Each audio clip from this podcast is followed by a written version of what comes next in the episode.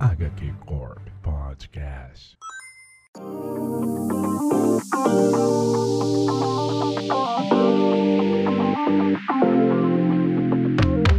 Salve, salve pessoal! É isso aí, tá começando mais um HQ Corp. Eu sou o Konema e hoje iremos inverter um pouco a dinâmica. Em vez de falar de equipe criativa e de uma obra, ou de todos os trabalhos que um roteirista fez, vamos falar de um personagem e suas principais fases, seu contexto de criação e tudo mais. E convocando aqui os membros da corporação que vão fortalecer esse papo, começando com Enzo. E aí, Dentinho, melhor personagem. Dentinho 10 de 10, diretamente do norte, para defender e sempre vigilante, Walter. Fala aí, galera. Kamala lançou até palavra nova em dicionário. Seria qual? Embigger. Embigger. Não conheço. Significa o que é embigger? Como é, como é a tradução? Como ficou a tradução quando ela, quando ela cresce aí? Quando ela engrandecer? É. Aqui, ela, aqui É. adicionaram uma palavra no dicionário que foi embigger, que não, não existia, existia, né, mas não era tão popular e, e a Kamala popularizou, olha só. E quando ela fica pequena, é- ela ainda fala desembigger. Desembigger, exatamente. Sério. Ah, eles poderiam ter deixado, teria ficado mais divertido. Ah, Cara, chateado, embigger é muito fofinho, cara. É tipo assim, tipo, é- você, embigger é um negócio que você fala assim, meu, de onde saiu isso? Muito da hora. É, Do norte passando para o sul, a vigilante das ciclovias de Poá, Duda. E aí, gente, bom dia. E até hoje não sei se é Kamala ou Kamala. Depois das eleições nos Estados Unidos, eu fiquei em dúvida eterna. Para fechar a roda e começar a cantar, gente, senhor Mael. É, só queria dizer que parabéns pra Willow Wilson que fez eu gostar de alguma coisa de Guerra Civil 2. É isso. Só ela tem esse mérito, só.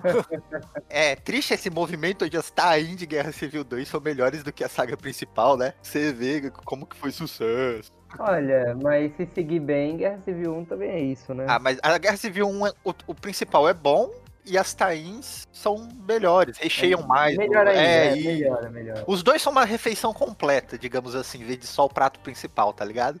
Mas isso é papo para outro cast. E é isso aí, meu caro ouvinte, né? Como vocês viram aqui, e revelando que, o que não é um mistério nenhum, se você ler o título desse podcast, hoje iremos falar de Miss Marvel Kamala Khan e suas três fases aí, né? A- escrita pela Joe Wilson e pelo Saladin Ahmed. E iremos conversar sobre tudo aí que a gente conseguir lembrar agora sobre a personagem após esse, esse sabático de leitura que tivemos aqui. Então tem muito papo da hora pra conversar, tem muita coisa bacana pra pontuar. Então fique confortável, curta esse cast, mas Lembrando você que o HQ Corp tem redes sociais, tem Twitter, tem Instagram, tem Facebook. Vá lá conferir que tá bombando, que tá sensacional. Interagimos muito com vocês. O nosso Facebook se reacendeu uma chama nele assim, e agora é, a- a- estamos mais participativos. Então só jogar na busca aí sua HQ Corp e segue a gente lá. E aproveita, dá uma olhada lá nos comentários, que, por exemplo, se o Enzo comentou alguma coisa, já vai lá e segue o Enzo Boy também, que ele fala umas coisas bacanas na internet. O Walter, você vê o Walter por lá, vê o Ned Canadá, segue também, porque é um cara bacana, é um cara que fala coisas sensatas. Ele já é famoso. Já é famoso aí, ó. Senhora, mano. Segue essa galera toda que você vai se divertir horrores com a gente. Eu aqui só, da com- eu só compartilho memes mesmo, gente. Não tem nada muito interessante, é só meme. Mas segue, mas E eu andando de bicicleta. também. Exatamente, vigilante de Poá, pô, da ciclovia. Se você vê a- a- alguém uniformizado em cima de uma bicicleta em Poá, é a Duda, tá, gente? É, sou eu ali, menos no turno da noite, que é muito perigoso. Aí eu deixo pro Batman. Batman de Poá. Então, muito obrigado, meu ouvinte. Fica confortável, curta essa viagem e vamos para o cast. Eu vi os novos Vingadores treinando a tarde toda. Isso sim que é inspiração.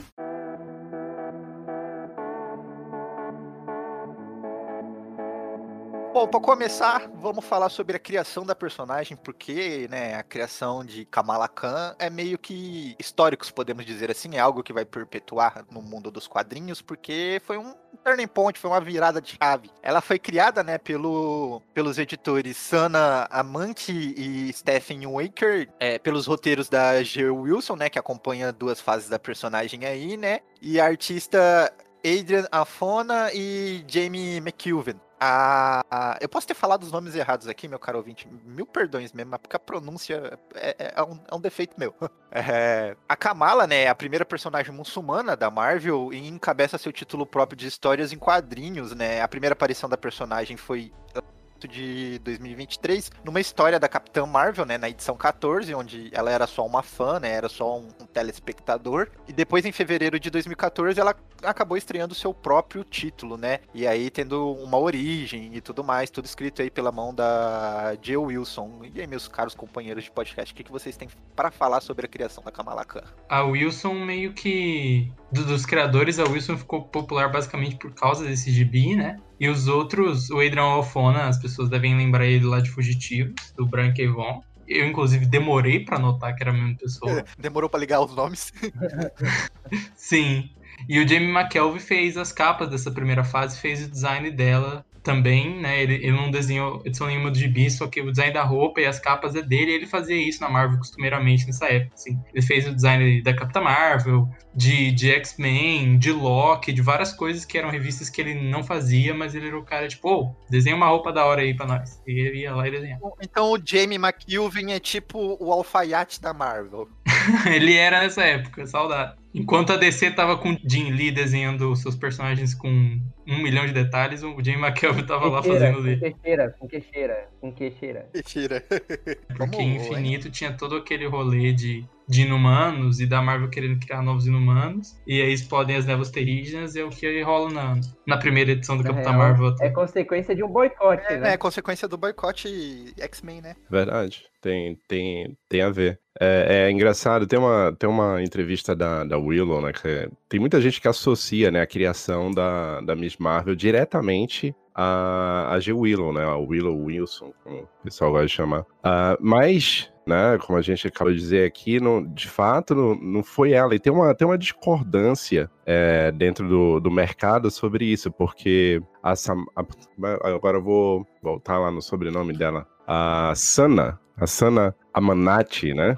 Ela, ela, na verdade, ela teve a ideia, né? Tem uma entrevista que ela conta que ela teve a ideia da criação da, da Miss Marvel da Kamala, porque numa, num- numa discussão qualquer, né? Sobre o passado, sobre a infância de uma colega que era muçulmana e eles estavam conversando e simplesmente falou assim, gente, isso daí daria um personagem. E ela foi lá e conversou com a Jill Wilson, né? Falou assim, poxa, você tem o background, seria interessante de repente você ir lá escrever esse personagem. Então, só que aí, no- aí sou eu falando, né? No meu ponto de vista, quem dá toda a alma pro personagem é a Willow Wilson, não a, a Sana. Então, a galera aqui no, no mercado às vezes associa a criação a Willow Wilson e não a Sana, porque a Sana teve de fato a ideia, mas quem foi lá e falou assim: entendi o que que é, vou criar alguma coisa é, relacionada a isso daí, mas vou dar o, o, o ar ou o background que eu entendo. E aí vem a, a, a Wilson e vai lá e, e cria todo esse personagem, um personagem que, né, pô, é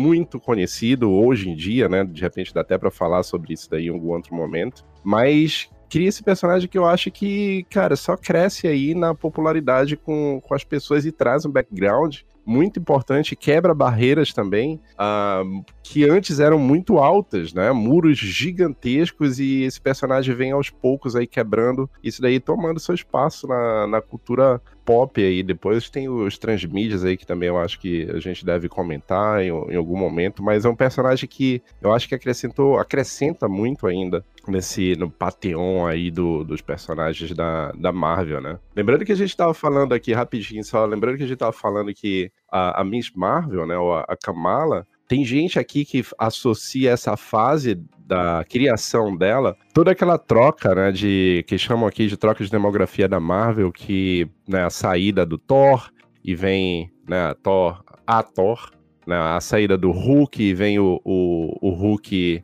é, oriental, né, então e vem a, a própria Kamala também. Então é, foi uma fase que foi muito interessante por um lado, porque foi essa troca de paradigma, né, essa quebra de barreiras, mas também muito conturbada do ponto de vista do, do leitor mais conservador, né, que com certeza, sem sombra de dúvidas, ele foi lá e fez um auê gigante, né? Ah, meu gibizinho, meus personagens. Ah, agora, pô, mais um. Eu, eu vi, eu tava fazendo uma pesquisa, eu vi muita, cara, muita gente falando assim. Aí, ó, mais um personagem Justice é, Social Warrior, né? Que eles chamam aqui o. Nossa, essa era, essa era a palavra da época, né? Cara, usavam muito isso. Dessa década, facilmente. Essa palavra horrorosa.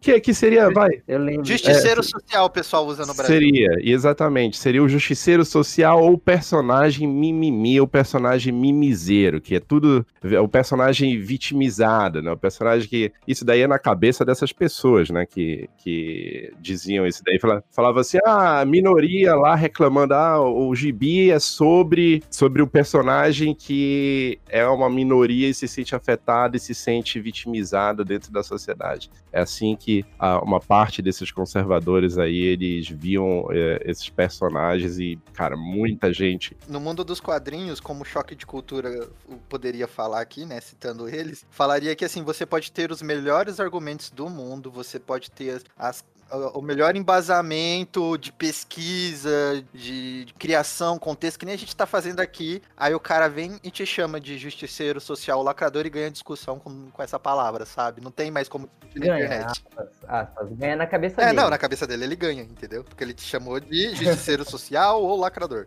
Uma coisa que o, o- o Walter falou que eu concordo é que é é de quadrinho mesmo, e tem muito caso disso, que, ah, é, beleza, a pessoa não criou o personagem, mas a pessoa que moldou o personagem pro que ele é hoje e que popularizou. É, exemplos, o Moore com o Monstro do Pântano, o Miller com tanto com Batman ou com Demolidor. Tem muito exemplo disso e a Kamala é um exemplo, é outro exemplo, né? Só que bem diferente desses, Sim, é minha que opinião. tem aquela parada que é da vida da, da vida da humanidade, que assim, pai é quem cria. Quando eu digo que pai é quem cria, não é o criador do personagem, é quem pega o personagem e dá todo uma, um embasamento pra ele, quem, quem dá corpo pra ele, quem criou, quem pegou pela mão e fez ser um sucesso. Então, pai é quem cria, quem criou foi a G. Wilson, então por isso que ficou mais famosa, entendeu? complementando o que, o que o Walter disse, assim, é que quando eu comecei a ler a Kamala, me lembrou muito quando eu tava lendo Miles, né? Que por mais que seja uma, um- uma personagem minoria, no caso, né? Tipo, é uma menina muçulmana, ah, o Miles é um garoto negro, então, assim, é inserida os personagens, enfim, são inseridos de uma forma muito orgânica, assim, que nem o mesmo comentário que eu fiz ah, no, no cast do Miles, assim, são minorias, mas eles não são tratados, a, a história não gira em torno disso, entende? Ah, eles conseguem inserir essas características que são muito importantes, principalmente hoje em dia, e acho que a Marvel já se deu conta disso há muito tempo. Eles vão inserindo essas características na história de uma forma que tu acaba nem percebendo. É, é tão, é tão leve e é tão bem inserido que aquilo ali conversa muito bem com o contexto da história. Então, ah, na Kamala, ela, ah, ali quando, quando começa a história, assim, tu, tu percebe que a Kamala ela se, ela se sente diferente, tanto por questões ah, raciais quanto questões da religião dela. Ela se sente deslocada na- ali onde ela vive e ela quer muito ser a, a, Capitã Marvel. Ela quer ser loira, ela quer ser super poderosa, ela quer ah, ser o que o padrão fora da religião dela e fora da cultura dela é o, é o predominante, certo? Então ela se sente deslocada, mas é um deslocamento também ah, tanto com relação à religião, quanto com relação à cultura e quanto com relação à própria idade dela, da personagem, sabe? Então não é assim uma personagem exclusiva para certo grupo étnico ou certo grupo religioso, muito fora disso, assim. É uma personagem que consegue conversar com todos os nossos anseios ali daquela fase da adolescência, sabe? Que isso é, são características muito bem inseridas. E além, da, obviamente, de tu ter uma representatividade nos quadrinhos, de ser uma mulher, de ser uma muçulmana. Eu acho isso muito interessante, assim. Acho que isso é uma coisa que me chama muito a atenção e que eu acho que a Marvel tá se antenando cada vez mais, assim. Eu gosto disso porque é um, é um choque de cultura, né? Porque ela em si tá crescendo. Ela tá crescendo nos Estados Unidos, mas a família dela eh, veio do Paquistão com uma outra cultura. Tanto que a mãe dela, ela fica estranhando. Ela, é, a mãe dela deixa bem claro que não gostou de mudar de país, né? Mas é aquele lance, questões financeiras, oportunidades. E aí tem um choque de cultura, porque em si os pais dela querem perpetuar a, a cultura nela, né, da família, é, deixar o legado da família, né? Pra, e não quer que ela seja absor absorvida por essa cultura dos Estados Unidos, né? Normal, Tanto né? que tem Tem medo- aquela. Tem medo do, do, do filho ter mais empatia e se sentir mais à vontade na cultura que eles estão vivendo agora do que na cultura original deles, entendeu? Tem medo de perder o filho pra isso. É, tem, uma, tem aquela parte, né, do irmão do irmão dela falando com o amigo dela, né? Ai, com o Tipo, Bruno, ah, sim. meu- Nossa, meu- chipo demais. Isso, ah. Né, ah, meus pais adoram você, mas eles não vão aceitar porque eles querem que é, ela case com alguém que é da nossa religião e tal, tal, tal, tal, tal, tal, né? Aí tem muito disso. Eu acho interessante do rolê que a gente tava falando da criação é que eu acho que a gente entra na mesma coisa que eu e Konema e Rosa estavam falando no podcast do, do Reino da Manhã é, um, um tempo atrás, né? Tipo, ah, quem criou? Foi o Rosa ou foi o Mark Wade? Aí Um deu a ideia, o outro lapidou. Acho que é meio isso, né? Porque a Sana Amanat, ela tem muito, tipo, é- ela é quase Ka- Ka- Kamala inserida, é, ela vem de uma família paquistanesa, ela conviveu com outras pessoas é, de famílias paquistanesas, ela vem de, de, de Jersey também, então, tipo, a personagem tem muito dela, só que ao mesmo tempo a Willow Wilson que, que escreveu a personagem em si, que deu carisma e o elenco de apoio, tipo, que escreveu de fato, né, que transpôs essa, essa experiência, esse paralelo pra uma personagem de fato, fez a personagem, tipo, funcionar e crescer mesmo, e, e acho que retomando o que a Duda e o Walter falaram também desse lance da, da Marvel desse rumo, eu acho que é engraçado que é, a Miss Marvel foi a personagem, eu acho, um pouco paralelo do que veio depois, um pouco com a, o All New All Different, mas com aquele Marvel Now 2.0 que foi mais flopado,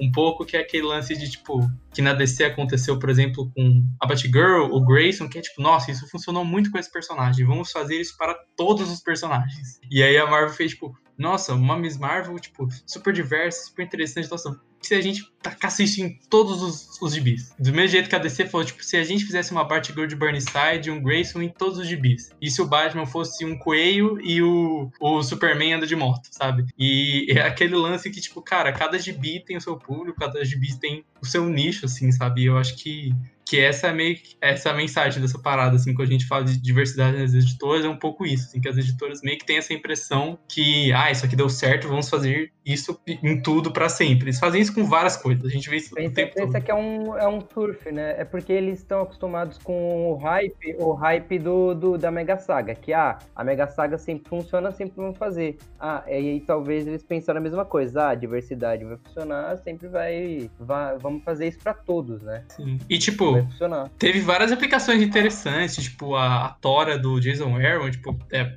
a melhor parte do Thor dele, quase. Mas teve várias aplicações, tipo o Hulk Amadeus Show, que ninguém se importa, assim, que, tipo, cara, o leitor de Hulk quer ler uma porrada. Ou, no caso do All Wing, uma super ultra porrada cósmica, assim, sabe? E ah, só, só uma, uma, uma coisa aqui, você tava falando da, dessa transição DC, Marvel, né? A, a Jill Wilson, ela tinha feito, ela tava. Ela tinha feito Cairo, que é um gibi muito famoso dela, né? Mas ela, naquela época, ela tava escrevendo Vixen, né? Que é a- aquela personagem negra da DC, né? Que, enfim, né? Os animais? Isso, isso, isso. Eu ela gosto, escrevia. É bacana. Ela escrevia. É, tava escrevendo essa, esse gibi. E ela foi chamada. Né, pela Marvel, falou assim: olha, eu vou. Eu tenho um negócio aqui que eu acho que é sua cara. E aí ela sai, né, da DC e vai pra Marvel. Você tava falando dessa, né, dessa modificação que teve na DC e depois a Marvel adotando. Isso daí foi exatamente isso. E a Marvel não só adotou esse, esse mecanismo que a DC tava fazendo, mas também foi lá e usurpou, pra variar, algum dos escritores, né? Esse título da G. Wilson aí da Vixen nunca saiu aqui no Brasil. O nome é Vixen e o Retorno do Leão, né? The Return of the Lion. Isso, eu tô vendo aqui. Mano, é desenhado pelo Cafu, velho. É, exatamente. O craque do olha. Mentira. De ser jogador de futebol para desenhar quadrinhos. É, rolou, rolou com a Wilson meio que que a gente falou no, no Gibigrafia do Tom King, né? Das editoras vendo uma pessoa que começou a fazer sucesso e já, opa, já pega ali. E o Cairo, esse gibi dela é muito bom, viu? Deve ser mesmo. Eu não, não- não duvido. Ela teve um outro gibi que concorreu ao Eisner, né? Com o. Putz, aquele artista do Raio Negro, o Isabel Kingdom. Pô, esse gibi é muito bom.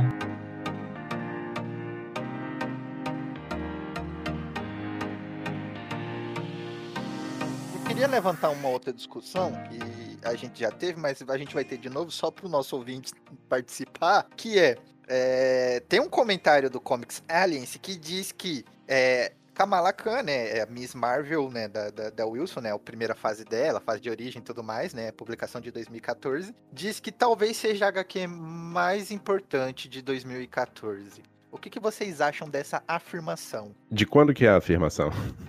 De 2014. é de 14 mesmo. 2014. É de 2000. É, Miss Marvel talvez seja a HQ mais importante de 2014. Ó, eu vou, vou dar aqui meu- meus dois centavos com relação a isso. É, do ponto de vista, do meu ponto de vista aí, pensando na questão de representatividade, a Duda tocou nisso daí, eu, eu acho que foi, a, foi certeiro. Tipo, ela, para muitos leitores que tiveram a oportunidade de começar a ler Kamala Khan, eles têm uma comparação ali do daquela na história de herói clássica que eles fazem muito, eles comparam muito com Peter Parker, né? Que ela tem todo esse desenvolvimento ali, ele começa bem centralizado e depois ele expande e tal. Mas pô, tem todas as outras questões, né? É uma retomada, né, da do herói para as mulheres, de fato, né? Que é uma herói, uma menina, uma heroína, certo? De- Vamos começar por aí pela questão do, do gênero, né? E tem depois a questão religiosa. É o primeiro personagem que tem o seu próprio gibi da, da religião da Kamala, né? Que atinge ali um público bem específico. Então isso daí por si só é uma quebra assim de paradigma. E quando ele fala mais importante, não necessariamente isso daí tem que ser o melhor gibi. Isso daí, de repente, pode representar simplesmente o fato de que tem um- uma representatividade ou tem uma importância do ponto de vista de fazer as pessoas perceberem que existem outras culturas e, além disso daí, ela sendo muçulmana, é uma cultura, cara. Eu, pô, aqui no, no Canadá tem muitos muçulmanos aqui. E é uma cultura que as pessoas, às vezes, elas não entendem. É uma cultura que, infelizmente, as pessoas fazem associação direta com terrorismo. E não é bem assim, tá entendendo? Eles têm a cultura própria deles e, e é uma religião bonita, certo? Quando você sente, entende, pergunta e conversa, é uma coisa bonita de ver. E a revista, a, a história da Kamala Khan mostra isso daí. Mostra os, o- os pontos, não vou dizer pontos negativos, mas os pontos que a, a Kamala ela combate ou ela tem dificuldade de aceitar, que a, a Bruna tava tocando Que é lá. o choque de cultura. né? Isso. E, e- e põe, e põe o, o ponto de vista dos pais. Isso daí é, é lindo demais de ver, cara. Isso é bonito demais de ver. Então, eu concordo. Eu concordo sim. Tem uma parada que é assim, que é o público, para o público só entender que, que uma coisa que o Walter tocou, que é, que é importante ressaltar, que assim, ser a HQ mais importante de 2014 não significa ser a melhor, melhor HQ de 2014. São duas coisas diferentes. Ela é importante por vários significados, como o Walter pontuou muito bem, que ela tem com questões de religião, representatividade, uma heroína mulher que é- é uma coisa que o mercado de quadrinhos até 2014, ou até menos, posso estar falando uma pá de merda ou não, é- é- é- era um pouco carente, principalmente desses personagens com origens sólidas, títulos próprios e etc, né? Hoje em dia a gente tem mais, graças a Deus. E talvez seja importante por dar esse start, por dar esse pontapé inicial em tudo isso. E principalmente por ser feito, né, também por uma mulher, por ter uma boa história. Aqui, cara, é, é- é difícil até você querer. Se você for criticar, você vai cavar pra tentar achar problema, porque é bem feito. Se fosse feito outro grande nome da indústria, fosse um Hickman, fosse um Cates, fosse um, um qualquer outra coisa, ninguém falaria um ai, mas ah, é a Geo Wilson, ah, é um personagem é, é feminino. Aí o pessoal torce o nariz e acha motivo para querer criticar, mas é bom, cara, você lê isso aqui numa velocidade inacreditável, porque é uma aventura adolescente. Não é à toa que o- o- as pessoas comparam bastante com o Homem-Aranha, porque traz aquela sensação de nostalgia de colégio, de quando você lia Homem-Aranha. E tem todos esses elementos aqui dentro desse quadrinho. Por isso que eu acho que ele é muito importante. É tipo uma repaginada da origens e, da, e do início da vida do super-herói, sabe? É uma coisa que precisava ser feita. É uma coisa que o, não tem tragédia, não tem terrível. É apenas adolescente em conflito e sendo um super-herói. E é muito bacana. E olha, e, e- olha só, ela é uma personagem que tá ganhando uma popularidade bastante, bem grande. Bem massiva, né? Não é associada e não é associado ao Aranha. Isso também é de dar valor. Porque, querendo ou não, o Miles, ele, ele é um bom personagem, ele é bem escrito, mas ele tem uma, uma parte da popularidade, popularidade porque já tem uma bagagem do Peter Parker, né? Porque já tem o peso do título do Homem-Aranha. É, ele, ele meio que chupa a fanbase, né? Isso.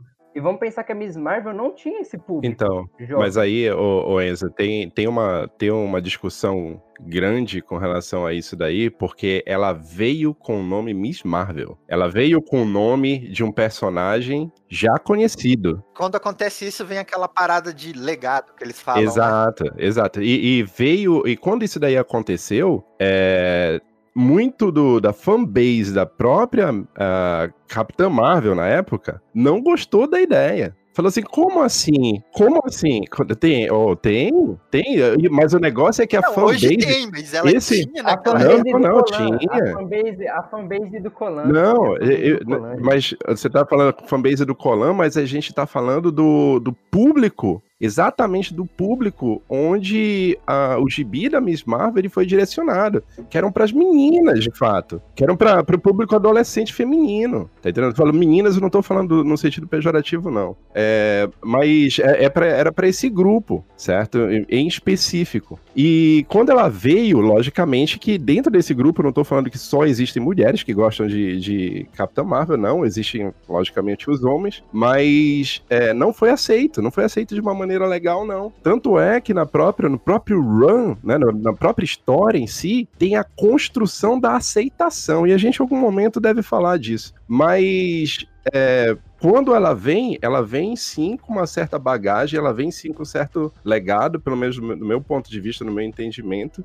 e ela vai conquistando isso daí. Então é tão forte a questão também da representatividade que quando ela chega, ela mesma, né, a própria Kamala, ela é fã da Carol Davis. Certo? Então a questão da, da representatividade é tão forte ali que ela te mostra logo de cara. Fala assim: olha, eu sou uma menina e eu sou fã de uma heroína. Certo? Então, é, isso daí já vem dentro do, do gibi e só se reforça com a história sendo, sendo contada. Então, eu não sei exatamente se ela constrói, eu não, não vejo dessa forma que ela constrói um público próprio dela ali, mas ela traz sim é, um público ali que já era leitor da- das revistas da, da Capitã Marvel e queria entender né? O, o que, que é essa Miss Marvel aí que tá utilizando o nome da minha antiga personagem, ou da minha personagem ah, favorita? Então eu acho que ela traz um- uma bagagem, mas sem sombra de dúvidas é a- a- não tem uma coisa não tem a ver com, com a outra, né? Eu, quando eu tava passando nos fóruns ali, tinha muita gente achando que iam inventar algum tipo de origem é, que fosse justificar a utilização do nome Miss Marvel, mas de fato não. É uma garota que gostava muito da Capitã Marvel. Ela só pegou, ela só falou Miss Marvel. É, antes a gente tava até discutindo isso de, de legado, e é legal pensar que a própria Carol Ferris.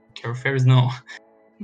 Danvers, isso, Carol a namorada do Trevor, Deus me livre. É, a Carol Danvers, ela tinha isso, porque quando ela virou Miss Marvel, é, depois da morte do Capitão Marvel, a Miss Marvel virou uma personagem solta em si, ela, assim. Ela só foi virar Capitã Marvel nessa época, 2013, basicamente 2012, 2013. A Mônica Rambeau chegou a pegar o, o manto de Capitã Marvel antes dela, e a Miss Marvel era uma personagem completamente separada também antes do Capitão Marvel, não só porque ele tinha morrido, mas também porque a personagem era a própria personagem. E aqui eles aproveitam isso só na origem dela mesmo, o fato dela ser fã, fã dos Vingadores, fã da Capitã Marvel, e se encaixar toda essa questão de. É, vamos colocar assim, de se aceitar, né? Ela querer ser outra pessoa e, e depois ela ser ela mesma, só que é Miss Marvel. E eu acho que a discussão que. a- essa discussão toda sobre o público e a comparação com o Miles é legal pensar que assim. A gente até falou isso um pouco no podcast do Miles, né? Que o, o Miles era atrativo pro leitor porque tinha a questão de representatividade, mas tinha muito a questão nova de ser um novo Homem-Aranha e a questão de, ah, o leitor estava infeliz com o Homem-Aranha do slot, o,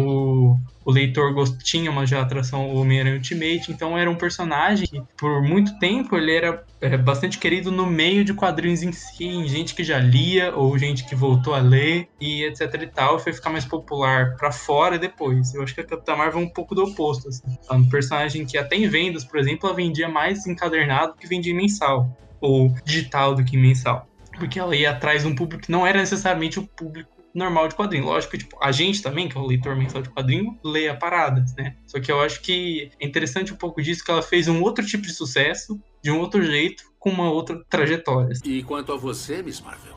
Você quer que eu fale sobre mim? Tá bom.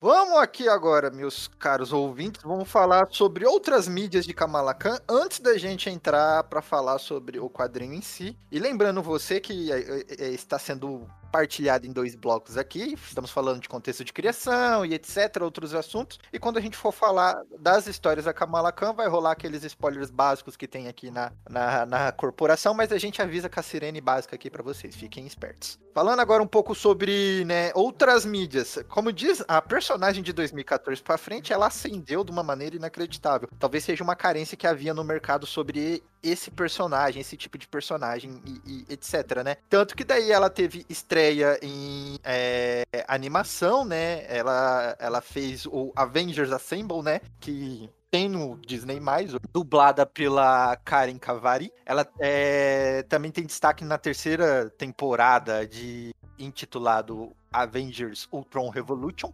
E também fez uma participação naquela animação do Homem-Aranha, onde tem Homem-Aranha, tem o Miles, tem o, o, o, A gente vê, não tem um bilhão de. O Homem-Aranha fala com a. quebra a terceira parede, fala com você o tempo todo, ela também participa lá, ela aparece. para você ver como. Se a personagem ela tá sendo introduzida em animações, quer dizer que ela tá ficando muito popular. Porque a criançada que ainda nem sabe ler já tá ficando associada com a personagem. Sem tirar os jogos e milhares de franquias aí do Marvel, como Marvel Rings, que tem a personagem. É, é, o game atual dos Vingadores de 2020 tem a Kamala Khan também como protagonista. É, ela é uma personagem central no jogo. Exato. E no universo cinematográfico ela vai ganhar série, né, pra 2021 de TV. E já tem elenco, já tem tudo encabeçado aí. Já tem participação confirmada no segundo filme da, da Capitã, Capitã Marvel. Marvel. Exato. Ela tá acendendo muito grande. O que, que vocês têm para falar também aí sobre outras mídias com Kamala Khan. É, ela é uma personagem que eu acho que se encaixa muito bem no, pelo menos no tanto no universo de games quanto do MCU, que o contexto dela é um contexto de assim, personagem que apareceu e o universo já estava pronto, né? Já tinha um monte de herói, ela já era fã, né? Ao contrário de alguns dos personagens que tem aquela questão de ah, ser o começo daquele universo. Então a personagem encaixa bem por isso, né? Porque a origem dela, ela é fã do super-herói, ela é fã do Capitão Marvel, ela gosta dos Vingadores, ela vive num mundo que já é aquele. Então o personagem até, vamos colocar assim,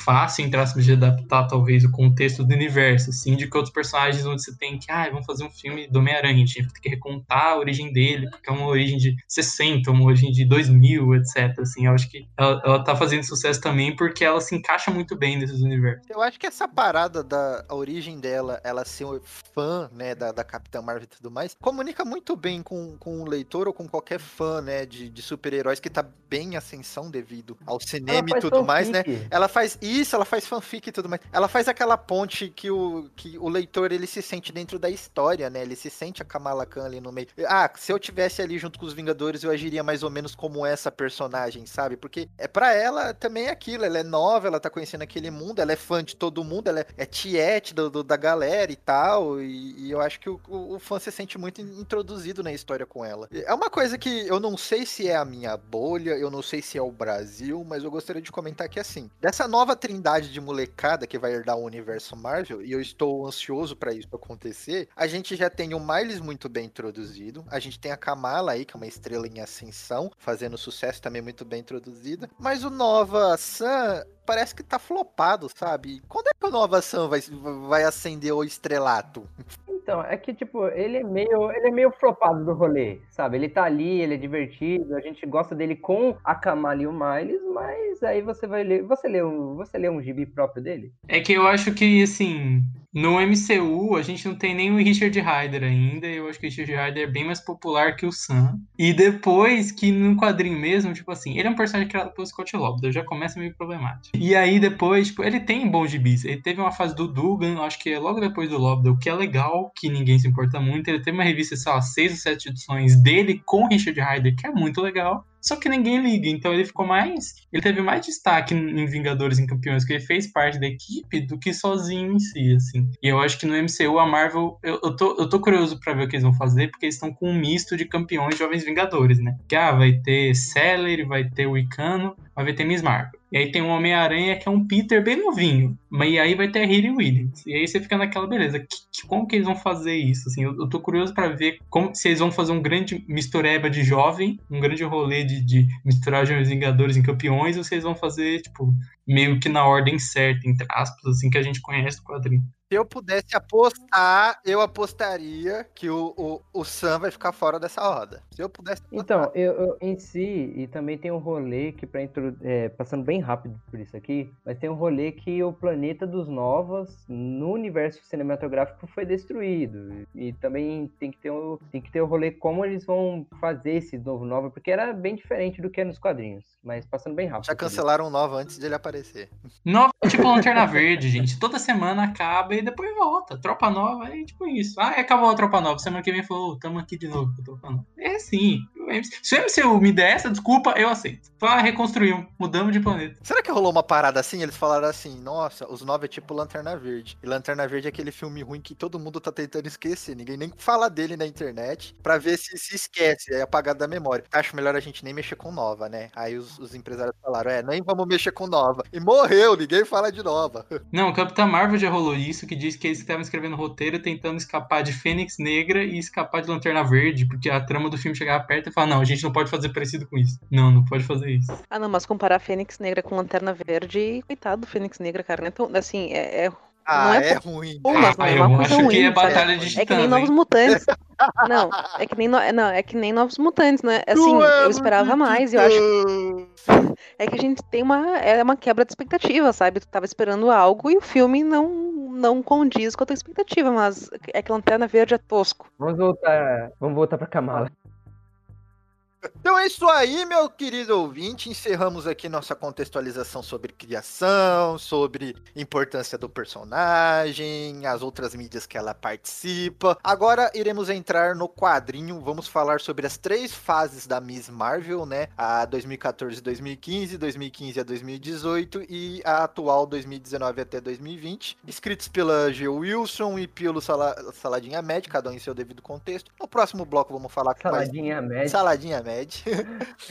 Vamos falar no próximo bloco com, com mais detalhes pra vocês, mas saiba que vai ter spoiler. Eu não sei se a fase do Salamin já foi publicada aqui no Brasil, mas a, a fase da G. Wilson já tá completa aqui nas terras tupiniquins. A deles saíram dois volumes, vão ser três. E aí a da Wilson saiu tudo e vão começar a relançar no Marvel Teams. Vai sair o primeiro volume em breve aí, que vai compilar acho que 12 ou 11 edições da Kamala. 11 edições, Então- dá 1 a 11. Então, caso você queira seguir pelos encadernados, cada dois encadernados anteriores da Panini capa dura é um Marvel Teams. Ba- basicamente isso. E pra você ver como o, HQ Corp tá sempre no time certo, né? A gente falou do é, é, Marvel Marvel Teams Miles Morales na época de lançamento com o podcast do Miles Morales. E agora, por coincidência, estamos falando de Kamala Khan na época de lançamento do seu Marvel Teams também. A gente tá à frente do nosso tempo, porque isso aqui não foi combinado. A gente organiza a pauta com um mês de antecedência. Essa pauta aqui já estava organizada lá em dezembro. Então, pra você ver. Mas, então, se você quer ler, leia esses quadrinhos e depois vem escutar esse, esse próximo bloco aqui. Pode ver que a sirene tá tocando, porque a gente entra na nossa zona de spoiler. É cada um por si, Deus pra todos. Zona de spoiler. Zona de spoiler.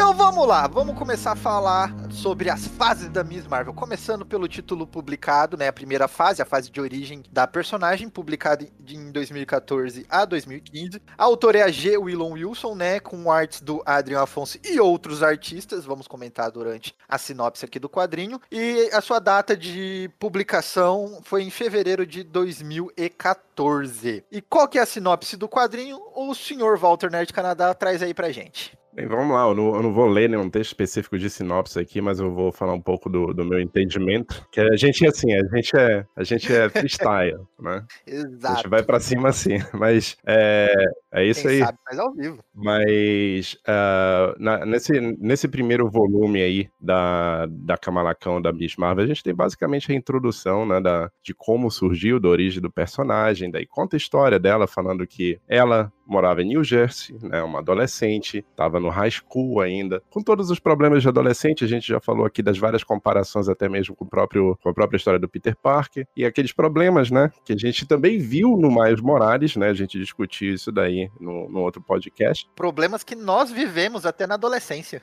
Exatamente. E com toda a questão da carga cultural que a própria Kamala traz. E é bem interessante de, de ver essa questão da carga cultural dela, porque nas primeiras páginas do primeiro, no número um do gibi, já começa com ela sentindo o cheiro de bacon, né? Ela tá na Ah, lojinha. essa parte é muito boa. Não é? Ela tá na lojinha, isso daí eu achei tão legal, porque ela tá na, na lojinha, né? Do, do, do amigo dela, que, enfim, o Bruno. E ela tá sentindo o cheiro de bacon, olhando pra vitrine, falando assim: hum, tá cheirando, né? Bacon aqui. E, logicamente, na muçulmana, ela não come bacon, mas é uma, algo que ela tem que lidar, né? Que é o fato de dela estar tá no, num mundo onde as pessoas são um pouco ah, diferentes do, do costume dela. Mas, do ponto de vista de história, basicamente, o primeiro volume vai contar a origem dela, de como ela se transformou em Miss Marvel, ah, o fato dela ser uma inumana, vai começar a introduzir os outros personagens que rodeiam ela, que fazem parte do cotidiano dela, como o próprio Bruno, os familiares dela que fazem cobranças sociais, como a maioria, eu acho, dos adolescentes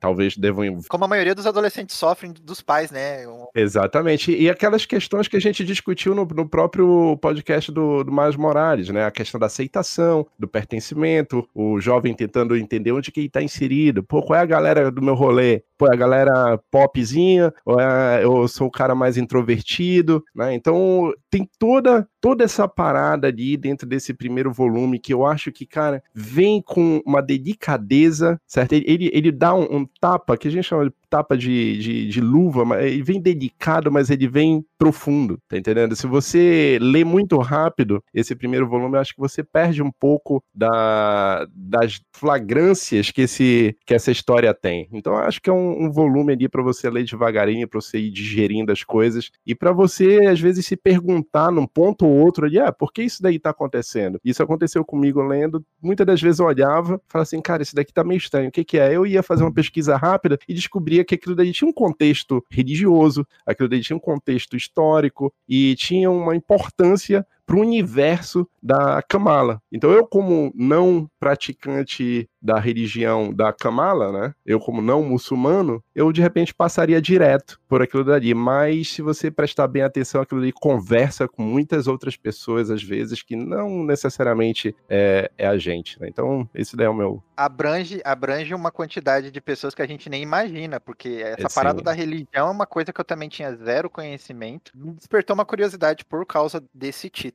Eu achei bacana essa parada do que você falou do bacon, que eu tinha até esquecido, porque a, perso- eu a personagem me ganhou no balão do bacon, tá ligado? Que ela fala assim, deliciosa, deliciosa carne infame. Eu falei, me ganhou, parabéns, melhor comentário, tá ligado? É, eu as piadas de- é muito pontual, né? É, uma coisa que eu gostei que o Walter falou é que é, é tão natural como eles colocam é, o contexto de religião, é, coisa da religião muçulmana, que tipo, é uma coisa tão natural que você fala, ah, beleza, é isso aqui vai indo. Eles não esfregam na sua cara, ah, é por causa disso e aquilo, é que eles não explicam, eles só colocam ali, tipo, é o cotidiano dela, é religião. Sim, eu, eu acho legal até a questão da gente olhar, né? Porque, tipo, você tem essa questão de, ah, ela é de outra cultura, ela é de outra religião, mas tem vários momentos que você sente que, tipo, é, essa questão dos pais dela, por exemplo, são várias pessoas que, independente da cultura e da religião, passam por isso. Tem até uma, uma hora que ela tá na mesquita ali o, e o religioso tá falando sobre, ah, sobre garotos, e sobre os jovens saírem, e sobre, tipo, entre aspas, os Satã, né? Que é um- uma palavra, aquele significado de, de inimigo, de adversário. É legal que, tipo, cara, todo mundo meio que já passou por isso quando novo, seja, tipo, na missa, no culto, no que seja, de tipo, aquela. Aquela questão meio que, tipo, jovem na catequese da- das ideias, assim, né? Todo mundo já passa por isso, independente da religião. É legal você ver esse paralelo que as coisas não são diferentes, sabe? Paralelos são os mesmos. Uma coisa interessante, assim, que, que eu notei é que a, a família da Kamala, por mais que ela seja uma família bem religiosa, eles também não são. ah, eles são um pouco mais liberais, assim, porque tu tem a, tem a família da Kamala, daí tem aquela amiga da Kamala, consigo lembrar o nome, e essa amiga, ela usa o hijab, que é aquele lenço que as mulheres ah, muçulmanas utilizam. E tu vê que a Kamala, ela não usa o lenço. Ela já tem 16 anos, e se eu não me engano, as mulheres começam a usar esse lenço a partir da primeira menstruação, quando elas teoricamente eh, virariam mulheres, né? E a Kamala não utiliza, nem a mãe da Kamala, elas só usam o hijab quando vão na mesquita. Essas duas versões, digamos assim, a amiga da, da Kamala, que por utilizar o hijab frequentemente, independente independente da situação, mostra um lado da religião islâmica, assim como a Kamala, que também é dessa religião, não come carne de porco, vai na mesa. É, mas é uma versão, é uma outra versão, assim, mostra como não é algo tão uh, 8 ou 80, assim, sabe? Que existem variações mesmo na mesma religião, sabe? Que são, como o Konema disse, não é aquele estereótipo do, do, do muçulmano que a gente tem na nossa cabeça, assim, sabe? Que a mídia tem, que, enfim, isso eu acho muito bacana, assim. Então, a, a, os próprios pais da Kamala têm essa represália dela, dela não poder beber álcool, não ter essa relação com os meninos, né? Porque, uh, enfim, é da, é da, religião e tudo mais, e é justamente aí que a Kamala ganha os poderes, né? Quando ela sai escondida de casa para ir para uma festa, e nessa festa que ela é. Ela acaba tendo contato com a, com a névoa terrígena dos inumanos e acaba desenvolvendo os poderes. Então, é bem nessa pulada de cerca assim na Kamala, que ela tenta se introduzir um pouco mais na, na, cultura ocidental, digamos assim, que ela acaba ganhando esses poderes, né? Então, eu acho bem interessante porque acho que todo mundo já passou por isso na adolescência, assim, sabe? Então, ele quadrinho consegue se comunicar muito bem, tanto com quem tá na cidade, que tá vivendo isso, né, quanto com nós aqui que já vivemos, né? Então é, é um quadrinho que se comunica muito bem com todas as idades, eu acho. Você tá dizendo que ela ganhou, ganhou os poderes na pulada de cerca? é. Eu fui mordida por um soro de super soldado asgardiano voador radioativo perto de um teste de bombas Gun. Para. Tá avançando aqui um pouquinho na história, vamos, vamos falar sobre é, os poderes, né? A Kamala veio é, é, filha da bomba terrígena, né? Ela teve descendentes inumanos, depois é explicado para ela. Mas assim, assim como você, leitor que não conhecia nada sobre inumanos, a Kamala também não conhecia. E ela ficou perdidona sobre isso. Foi bem naquela época do boicote do X-Men, por isso que ela não é mutante, e sim uma inumana. Que eu acho legal pela variação mesmo, um né? Se tem, vamos utilizar. Os inumanos são criados pelos e... Kree, e a Carol é meio uma Kree, né? Ela é meio Kree, né, também, etc, exato. E, e, e, eu acho bacana que toda vez no começo, quando ela começa a agir como super-heróis, né, ela não age por pela glória nem nada do tipo, ela age porque ela quis salvar a pessoa, etc. Lembra toda aquela parada que o pai dela e o, e o líder religioso sempre falava para ela, etc. E, mas só que ela só agia como super-herói porque ela pensava na Miss Marvel. E aí ela se transformava na Miss Marvel porque ela é uma transmorfa, né? Ela consegue alterar o corpo dela. E eu acho bacana que ela só começa a ser a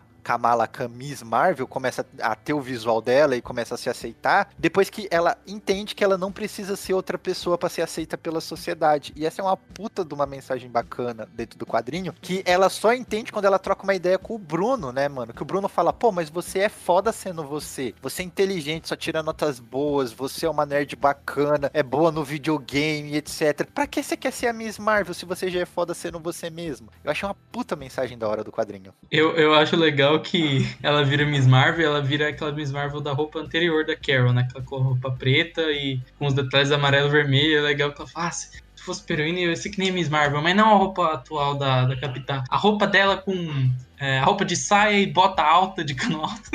e ela, tipo, ela assim, tipo, parece até coisa de fã mesmo. Tipo, não, não, não. Era, a Capitã Marvel era melhor quando ela tinha aquela roupa da Miss Marvel. E ela pensa desse jeito e ela vira aquela Capitã Marvel. Só que depois, quando ela vai para. É, quando ela vai parar os assaltantes lá na frente, ela vira a capitã. Ela não, não vira essa. Ela vai mudando, eu acho. Eu acho que tem uma hora que ela vira até a roupa original da, da Miss Marvel, que é amarela e vermelho. Quer dizer, preto e vermelho. É, e, e, isso deve estar tá bacana, porque eu acho que foi a primeira vez que de fato a gente conseguiu ver um como que é a transformação do, né, da pessoa para um inumano com poderes, né, de dentro da cabeça do personagem, né? Porque quando ela tá se transformando, a gente tá vivenciando, né, essa essa fanfic ou essa esse sonho que a Miss Marvel tá tendo, né, que com os Avengers lá com os Vingadores brigando lá no universo qualquer e tem todo um contexto religioso também que eu não vou, acho não, não dá para aprofundar, que é, né, a própria Miss Marvel vindo, desculpa, a Capitã a Capitã Marvel vindo, né? E conversando com a Miss Marvel, com a Kamala Khan. E tem um poema todo que é. E aquilo dali tem um contexto religioso Enfim, que aí quem tiver curiosidade dá uma pesquisada. Tem um poema que é, de, que é declamado todo ali. Cara, então é, é bonito de ver, inclusive. E, e, o quadro do Alfona, a gente tava falando do, do, do, artista, sensacional. Acho lindo, cara. Lindo aquele quadro da, da Capitã Marvel descendo, assim, como se fosse uma entidade, né, que você falou. E eu acho que combina demais, demais a arte dele. O Andrew Alfona, que inclusive ele é. Ele mora aqui em Toronto, né? E momento babaca, eu já tive oportunidade de conversar com ele, é uma pessoa sensacional, sensacional, cara, demais. Mas, mas eu adoro a arte do cara e, pô, eu sinto muita falta dele na, nas outras edições do, da, da Eu acho legal como ele desenha os poderes dela, né? Ele sabe muito bem fazer ela toda desproporcional, ou grande, ou pequena. Sim, muito bacana. Falar em proporcional, tem uma coisa que eu, que, que eu gostaria de, de, de, pontuar que eu achei bacana, que é, uh, uh, provavelmente é um conjunto da equipe criativa desse título, mas todos os personagens são desenhados de uma forma mais como eu posso dizer, natural. Vou comparar aqui com Jin Lee. Os personagens do Jin Lee, parece que o, o, o, padeiro, ele malha pra caralho, tá ligado? O cara é forte, é escultural, todo mundo é, é rachado de tanquinho, ou supermodelo da passarela. Aqui, as artes do, do, do, do Adrian, olha pro, pra uma página, tipo, onde tem só mulheres, assim, quando ela entra no vestiário. São mulheres de todas as formas possíveis. Tem baixinha, tem gorda, tem alta, tem magra, tem encorpada, tem de todos os tipos tipos de cabelo. E você vai olhando isso ao decorrer do, do, do, do quadrinho, todos os figurantes são de todas as formas possíveis. E eu acho isso muito bacana. Fica muito mais natural. Que é uma parada que, por exemplo, nos mangás, o autor do Boku no Hero faz muito também. Que é da é, a forma variada que o ser humano tem. Eu acho muito bacana. Tem até gente rosa no Boku no Hero, né? Tem literalmente de todas as cores.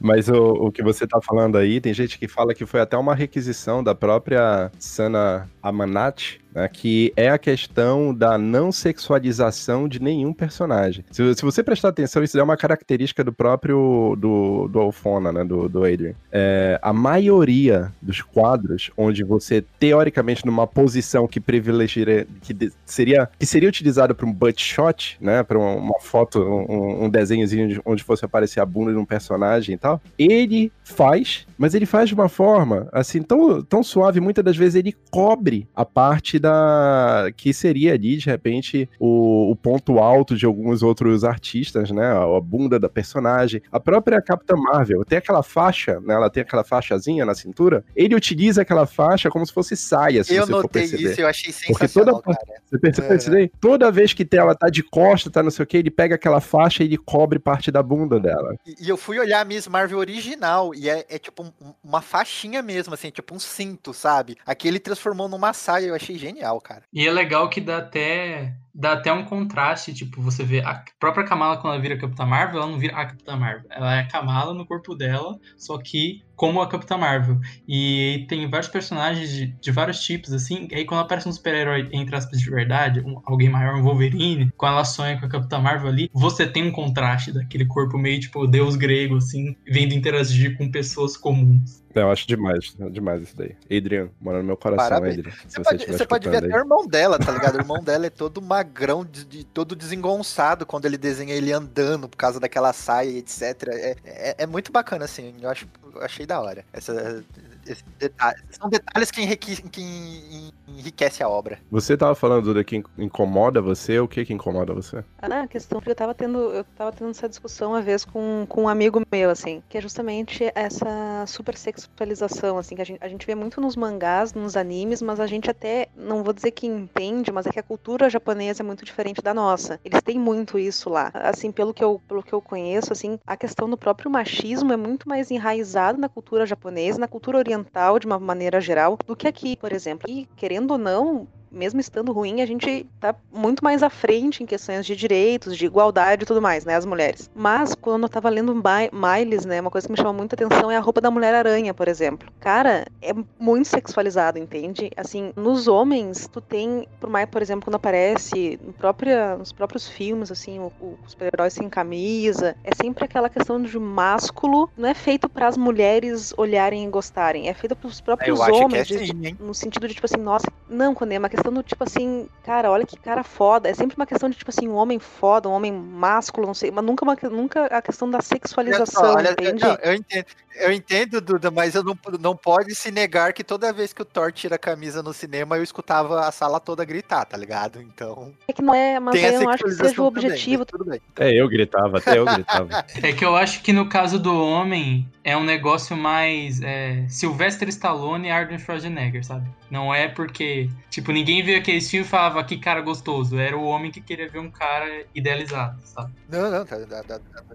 O homem que queria ver um cara gostoso. É né? Não, uma versão idealizada. Um cara, tipo, nossa, esse cara é muito foda. Não, Entendi. não nesse sentido. Mas assim, o- os quadrinhos americanos também são sexualizados tanto para as mulheres quanto para os homens, mas um, um- um não desvalida o outro, tá, gente? É, é- é errado igual. Porque o, o- eu tô cansado de ver Magneto de tanquinho, Flash de tanquinho, essas, essas galeras ultra, ultra mega bombada, máscula, forte, que também incomoda. Eu acho que a diferença, rapidinho, a diferença é leiam o gibi do Grayson, que vocês vão entender.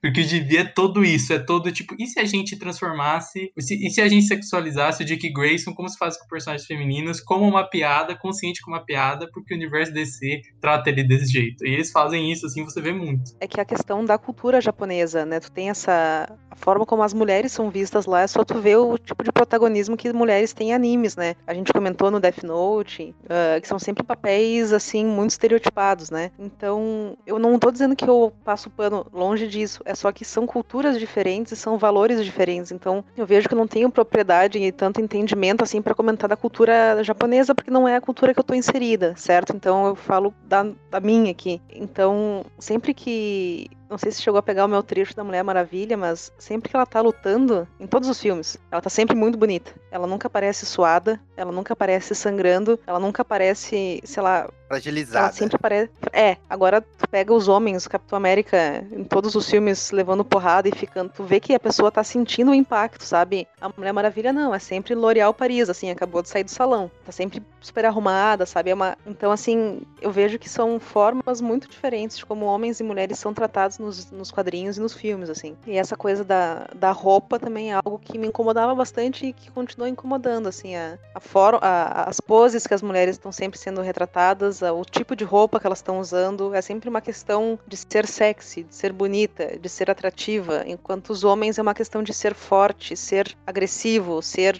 lutador, entende? São, são parâmetros muito diferentes. Sempre que o tipo Henry Cavill tira a camisa no cinema, pode ter certeza que não é pra chamar público feminino, entende? Por mais que a gente ache, a gente me coloco nisso, a gente se sente atraída e tudo mais, é pra mostrar o quanto ele é É que forte. não é, não é uma entende? coisa, É pra não é uma mostrar- sexualização em primeiro plano com, como da mulher, né? Ele tá fazendo uma coisa, ele tá... Mix, É, a- né? É um mix, é um mix. É sexualizando ele, mas- mas... também pra mostrar que eu sou um machão alfa, arru. Nas mulheres, todas as cenas não é pra mostrar como a Mulher Maravilha é forte. É sempre pra mostrar como ela é sexy, como ela é bonita, entende? Então, assim, nenhuma mulher vai começar a assistir Superman por causa do Henry Cavill sem camisa, tu entende? Assim, é, sendo bem sincera. Então, eu vejo que nos quadrinhos é, é para porque infelizmente os quadrinhos eles ainda são vistos como uma mídia masculina, entende? Então, tu acaba as mulheres acabam sendo retratadas sobre um olhar masculino. Então, são raras as exceções de mulheres bem retratadas em quadrinhos assim, em todos os sentidos. Eu acho que a Kamala foi muito massa por conseguir trazer justamente isso, assim, ela é uma adolescente normal, ela não é sexualizada, a trama principal não é um romance, entende? Os problemas dela não são problemas envolvendo garotos, são problemas de uma super-heroína.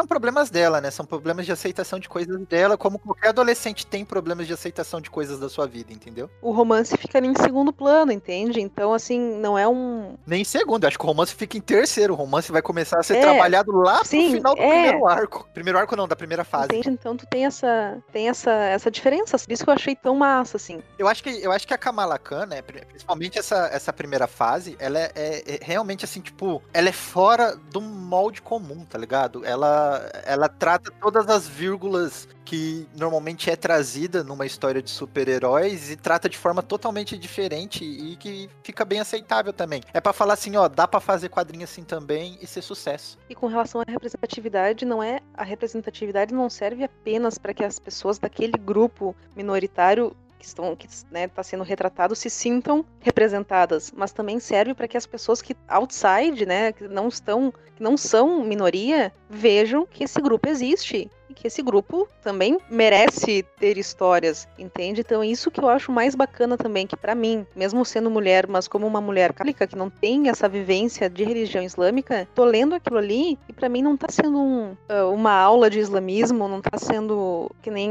os, o, o nerd boomer gosta de dizer, um mimimi, assim. Ela tá literalmente inserindo uma pessoa real que existe e que tudo bem, é uma pessoa normal que Só mais vive uma religião. na nossa sociedade. É, Sim. é uma religião assim como todas as outras Exatamente. e ela, ela existe. E beleza. Mas o plano principal não é a religião. O plano principal não é ela, não é ela, não é ela ser mulher. Mesma coisa do Miles, entende? Eles tratam isso de uma forma orgânica para que justamente o nerd boomer não encha tanto o saco. E até ele se sinta inserido na história, sabe? Acho que eu me empolguei aqui, gente. Desculpa. Não, sem problema. Tudo que a gente discutiu muito hoje ao redor de cultura, de religião, de, de sexualização e de fato dela ser mulher e paquistanesa e muçulmana, vem tudo isso em volta do molde super-herói, sabe? E que o trama do super-herói ainda é a trama central, a trama adolescente, é, super-heroína ainda é o centro de tudo. E é até por isso que a gente sempre volta de, ah, Miles Morales, ai, é Peter Parker, porque são, é, essencialmente, se você tirar tudo, é aquela,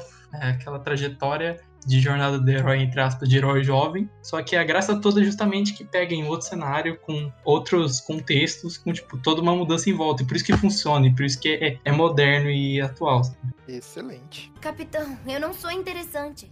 Sério, o que, que você quer saber sobre mim? Vamos, vamos fazer uma dobradinha aqui, G. Wilson, porque a G. Wilson, ela cuida da primeira fase da Kamala Khan, né? Essa que a gente comentou até o momento, da fase de origem e tudo mais. É, Ela fecha em quantas edições essa primeira fase aqui mesmo? 19. 19 edições, bancada de especialista. E a segunda versão são 21 edições? Não, 39. 39 edições da segunda fase. E ela também escreve, então a gente vai fazer uma dobradinha, porque praticamente é uma continuação. E depois de todo o estabelecimento de origem dela derrotar o seu primeiro super vilão, que é o papagaio lá, que é o inventor e tudo mais. A gente tem a segunda fase da Kamala, que daí ela já é uma personagem famosa em, em Jersey. Ela já é conhecida como a heroína da cidade. Ela já tem uma publicidade positiva em cima dela. Ela já salvou a própria escola e etc. E, e assim por diante. Coisas que um Peter Parker também já fez da vida, mas não vem ao caso. E agora ela faz parte dos Vingadores. Aí ela já tem já os crossovers dela de outros títulos, como Campeões, Vingadores e etc. E nessa segunda fase, é, também escrita ainda pela, pela Jill Wilson, a gente vai ver a, a Kamala lidando com o mundo dos super-heróis em si, porque agora ela é um personagem introduzido lá dentro. É legal que o anterior ele acaba literalmente com o fim do universo, assim, né? Tá pra rolar o Guerras Secretas aí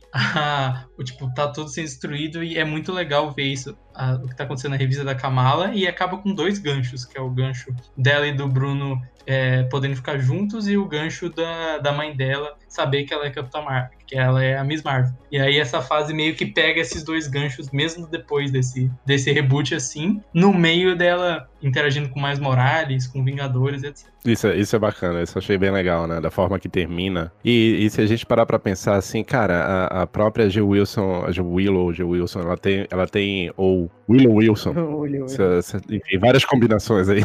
Mas ela, ela teve um trabalho bem difícil, né? Porque ao contrário do, do que a gente teve lá com o Miles Morales, né? Que o cara fugiu, o Brian, o, Bendis, ele teve bastante tempo para desenvolver o personagem. O Wilson não teve todo esse tempo para contar toda a história de forma fantástica, assim. Fecha esse essa questão que a gente tocou lá da mãe da, da Kamala, que é uma conservadora, e no final ela acaba falando assim: Não, eu sabia que você era, né? Como vários outros super-heróis, né? A mãe chega e fala assim: Eu já sabia que você era super-herói.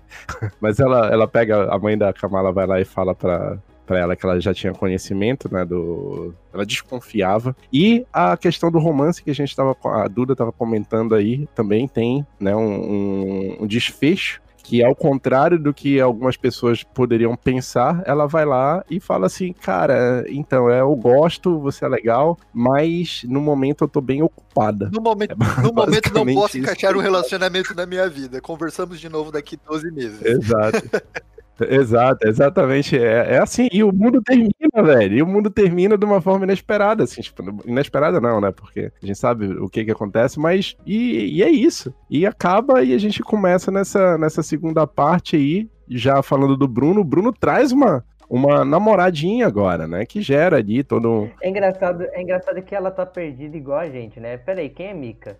Peraí, como assim tá acontecendo isso? Mas isso eu acho. Eu acho Ela achava que era um rapaz, né? é, era Mike, né? Quem que é Mike? Ela achava que é Mike, é, Mika, tá ligado? E, e eu acho bacana, porque é, a parada do Bruno é uma parada muito. Tipo assim, seis meses atrás você me deu um toco. Eu tenho que seguir com a vida. Eu tô namorando. E aí nem rola um conflito e tudo mais que ela fala: ih, caralho, ele tá certo, fui eu que dei um toco nele. Eu não tenho direito nenhum de exigir que ele seja solteiro.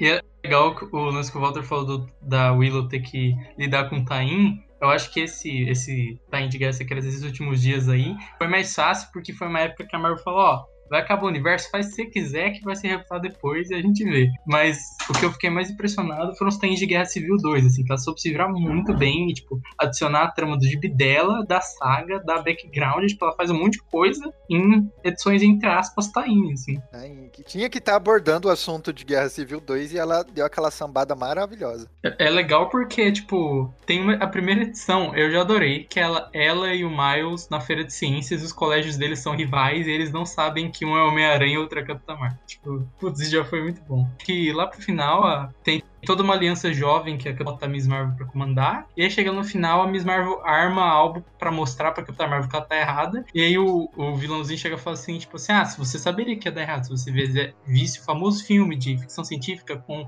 um ator baixinho de Hollywood, que é tipo a referência ao Tom Cruise em Minority Report, que é a mesma trama de Guerra Civil 2, e parece que a Willow Wilson tá até dando uma zoada, tipo assim, sim, todo mundo sabe que isso vai dar errado.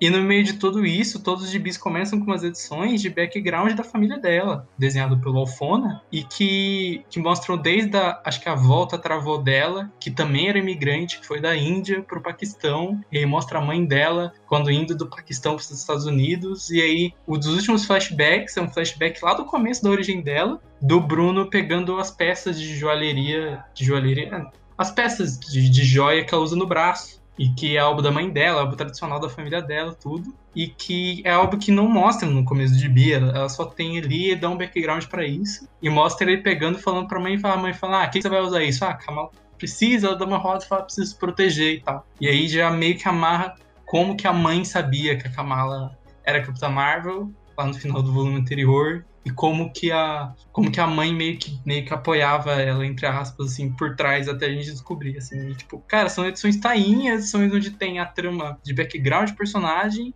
a trama da saga em si, a trama da personagem, e todas elas são legais e todas fazem sentido. E não é uma saga nem boa, o que é mais impressionante ainda, tipo, Impressionante ainda. Não, isso prova como a G. Wilson ela é sensacional. Ela, ela escreve muito bem. Ela conseguiu fazer coisa que poucos conseguem, tá ligado? Que é contar a história dela no meio de uma história obrigatória que ela precisa fazer. Tipo, eu Wing também faz isso muito bem.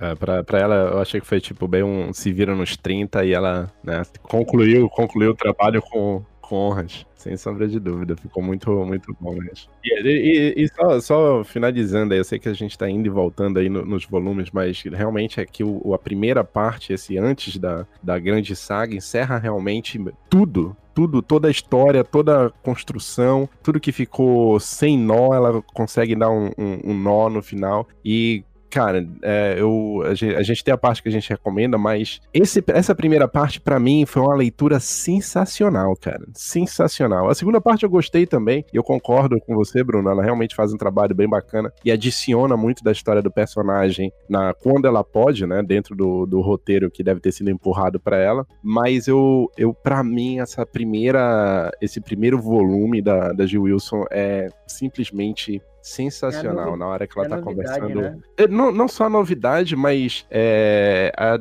enfim, tem coisas ali que me desagradam de uma forma. Por exemplo, o vilão, né, o, do papagaio, que a gente já mencionou.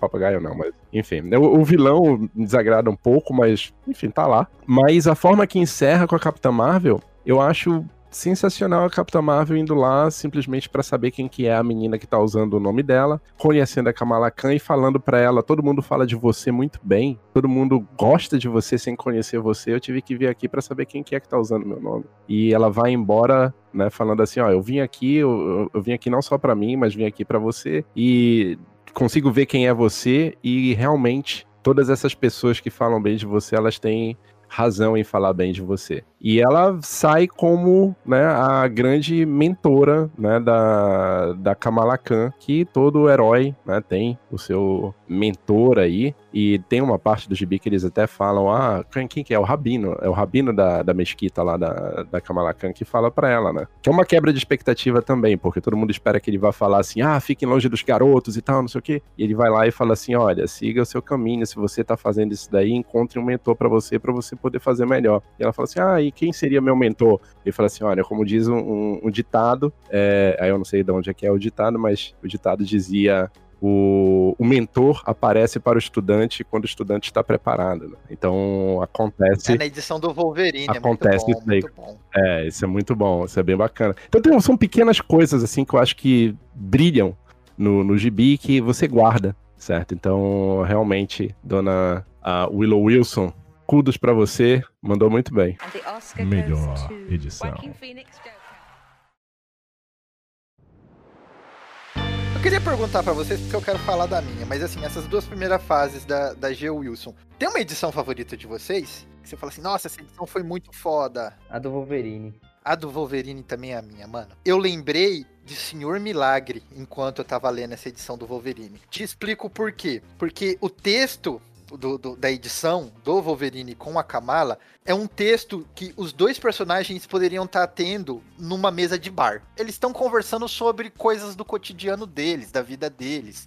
Entendeu? Enquanto eles estão ali tentando, fu- tentando fugir do, do, do esgoto. E aí o que, que acontece? Eu me lembrei da edição do Senhor Milagre que eles estão invadindo Apocalipse, né? Que eles também estão tendo uma conversa normal, enquanto eles estão fazendo algo grandioso. E eu achei que ficou muito da hora, ficou muito natural. Tanto que no final da história o Wolverine vai falar lá pra, pra, pra Medusa, né? Falar, ó, a menina é inumana e ela não é uma inumana comum, porque ela é, é mais que isso. Eu conversei com ela, ela é uma pessoa, é uma pessoa é, é foda, sabe? Ele fala com o Capitão América, o Capitão América vai falar com a Medusa e a Medusa. Aí ele fala: Ah, o Logan disse que ela é uma inumana especial. Aí, tipo, a Medusa, não, todos são especiais. Aí, cara, se o, se o cara que é conhecido por não gostar de pessoas gostou de uma pessoa e fala que é especial, é- ela é especial. Você devia acreditar, porque é o cara que não gosta de ninguém. Mas é, o fato dele falar que ela é especial não é pe- pelos poderes nem nada, é pelas atitudes dela, pela conversa que ele teve com ela. Por isso que essa edição pra mim ficou sendo a minha, a minha favorita. Porque eu achei muito da hora o texto delas, e é um texto de. de, de- como é, vem em seguida de- dessa parada do mestre e do, e do professor, e- é quando tem um- uma parada assim que o Wolverine fala: Ó, você vai ter que aprender a lidar com isso, a fazer com aquilo, não sei o quê. E, a- e a fase do Wolverine também, que ele era professor lá, né, no, no- no- na escola dele de Grey, tanto que ele tá atrás de uma mutante que sumiu de lá e etc. Eu acho muito bacana. E também é, é quando a Kamala descobre que ela acha que ela é mutante, né? O Wolverine fala: E quando que seus poderes despertou? Você é mutante, né? Dela, "Ah, é verdade, eu posso ser mutante. Ela nem tinha se ligado nisso. Vocês têm uma edição favorita? Seria qual de vocês? Cara, a, a, a minha edição favorita é a edição que tá ela e a Capitã Marvel. Ela, o, o rolê é aleatório. O rolê é completamente. O, o rolê é aleatório, né? Ah, não, vamos dar um. É, apareceu aqui Capitã Marvel do nada. Pará! Eu vim aqui ver o que, que tá acontecendo. Ah, vamos procurar meu irmão aí, vambora. Aí sai, sai o rolê aleatório procurando o irmão. Mas, cara, é toda aquela, aquela questão. Eu não lembro. É a qual nove que da é, fase cara. 2, se eu É, não lembro. não, não, 9 não, não, não. É antes, então. 17 pra frente. Não, é, é 17 pra frente, que é o final do, do V1. É o, é o finalzinho do V1, isso daí é, isso daí é verdade. Mas é, eu, eu, acho, eu acho muito bacana a questão é, da tietagem, né? Lógico, tem com o Wolverine também. E tem gente, na verdade, que fala que todo esse envolvimento dos outros personagens, que nem a Medusa, o Wolverine, a própria Capitã Marvel, é porque as vendas começaram a, a cair, eles precisaram colocar outros personagens. Tem gente que fala isso daí, eu não sei a verdade, mas enfim, eu tô só replicando o que eu li. Mas eu curti demais essa edição por conta disso. Tem a tietagem e é aquele momento esperado, né? Pô, ela ficou falando o volume inteiro dessa personagem que ela admira, dessa pessoa que ela acha que é incrível. Daí ela vai lá, encontra essa pessoa e ela fala assim: Cara, não é nada do que eu imaginava que era, é simplesmente muito mais, sabe? Então, e, e, isso daí eu achei bem bacana. E no final, ela dando ao Capitão Marvel, a Karen Davis, dando o aval para ela, é, fala assim: olha, realmente, vai fundo. O, uh, pode usar o nome, eu acho que é que foi bem Isso me lembrou muito na. Ah, o Peter, o, o Miles Morales com a. O Peter. Com a. Não, pra mim, com o Peter. Não, com a tia da tia, tia May. Com a tia May, na hora que ela passa o. o... Me, lembrou, me lembrou naquela minissérie chamada Homem-Aranhas, né? No plural. Que o, o, Peter vai pro universo Ultimate e aí no final acontece mais ou menos isso, assim, né? O, o, o Peter fala pro Miles. É, você, o Miles quer falar alguma coisa pra ele, ele fala: Ah, você quer saber se eu dou a, se eu dou, se eu dou a minha bênção pra você ser o Homem-Aranha? Aí o Miles fala: Ah, é, daí ele fala: Ah, então tá bom, eu dou minha bênção pra você ser Homem-Aranha. Mas você tem que seguir algumas regras. Se um cara chamado Dr. Octopus quiser casar com a minha, com a minha tia, você não deixa, jamais deixa alguém te clonar. Ele começa a falar um monte de coisa, sabe? É bem bacana. Ah, que pena, né? Agora, é, ultimamente, né? Acho que ele não conseguiu seguir a saída do clone. É, então, né? Deu, deu, algo, deu, algo de certo não está errado. Mas muito boa essa edição também, né? A edição dos gatos, né? Que, que elas acham lá o abrigo e tudo mais. Bacana. Ah, pode crer, pode crer, verdade. Os gatinhos e tal. E você, Bruno, tem uma edição favorita aqui da, da, dos dois primeiros runs? Cara, eu gosto. Eu acho que sim, se fosse arco, eu acho que o primeiro e último arco do primeiro run, são os meus favoritos. E esse arco do, do Guerra Civil que eu falei de segundo, eu, eu gosto muito, eu acho ele competente. Agora a edição é tão difícil, eu gosto muito da última e Ah, da. do primeiro arco, mano. Isso, a última do, do, do primeiro arco. E eu acho a primeira edição uma edição muito boa, assim, tipo, de, de plot de gibi, assim, eu tô sendo meio 880, mas eu acho que são as edições que eu mais gostei. O, o- a última edição do primeiro arco, mano, é uma coisa assim que segura pra não escorrer lágrima quando a mãe dela fala: Eu tenho orgulho de você, Beta. Eu, "Uh, de você, Beta. É aquele finale de série de TV, assim, sabe? Tipo, Ah, pior é muito, né, cara? Parece mesmo final de série de tempo. Porque o mundo tá acabando, meu irmão.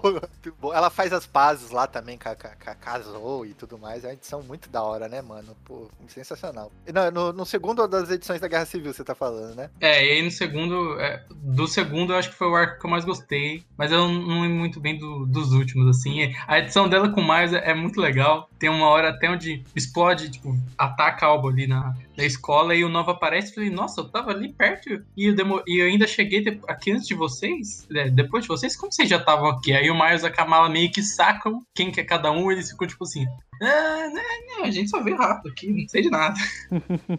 Não nada de diferente, a gente só tava por aqui. Sim, que é, que é assim, acho que é a primeira vez que a Wilson mesmo faz uma das amizades mais legais assim, da Marvel, que é esse, esse trio, trio dos campeões. É, Trindade, Trindade. É, é, futura Trindade da Marvel, eu gosto de falar. Todo herói, todos esses heróis passaram por dificuldades.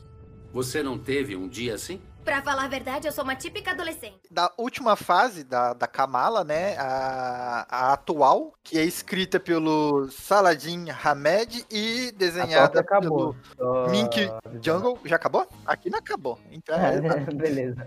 2019, 2020, né? Então, digamos que no Brasil ainda está sendo publicada, lá fora já, já, já terminou. E o que, que vocês têm pra me dizer sobre agora com a troca de roteirista? Porque até então tava na mão da mãe dela, né? Da, da, da Jill Wilson, e agora passou pra Saladinha Med. Eu acho que é, o Ahmed não tem mesmo brilho, eu não gosto tanto da revista, mas ele sabe muito bem caracterizar a Kamala e os coadjuvantes e todo o ciclo dela ali. Não é que o gibi que, ah, você muda roteirista e todo mundo tem outra personalidade, outro jeito, não. Eu acho que ele acertou muito bem nisso. E as tramas eu sinto que ele meio que parece que quer levar ela para outro lugar e fazer coisas que não foram feitas. Então tem uma trama lá com alienígenas e tal, e depois ele volta um pouco pra Jersey. Então, assim, é um gibi, é um gibi diferente. Eu gosto dessa, dessa fase. Não gosto tanto quanto as outras, mas o Saladin dá uma boa continuidade, assim. Eu acho que pra primeira vez que o personagem sai da mão da Willow Wilson com uma solo foi, foi uma fase interessante. Ah, eu, eu, eu, sinceramente, eu senti a troca, cara. Eu senti a troca, tá?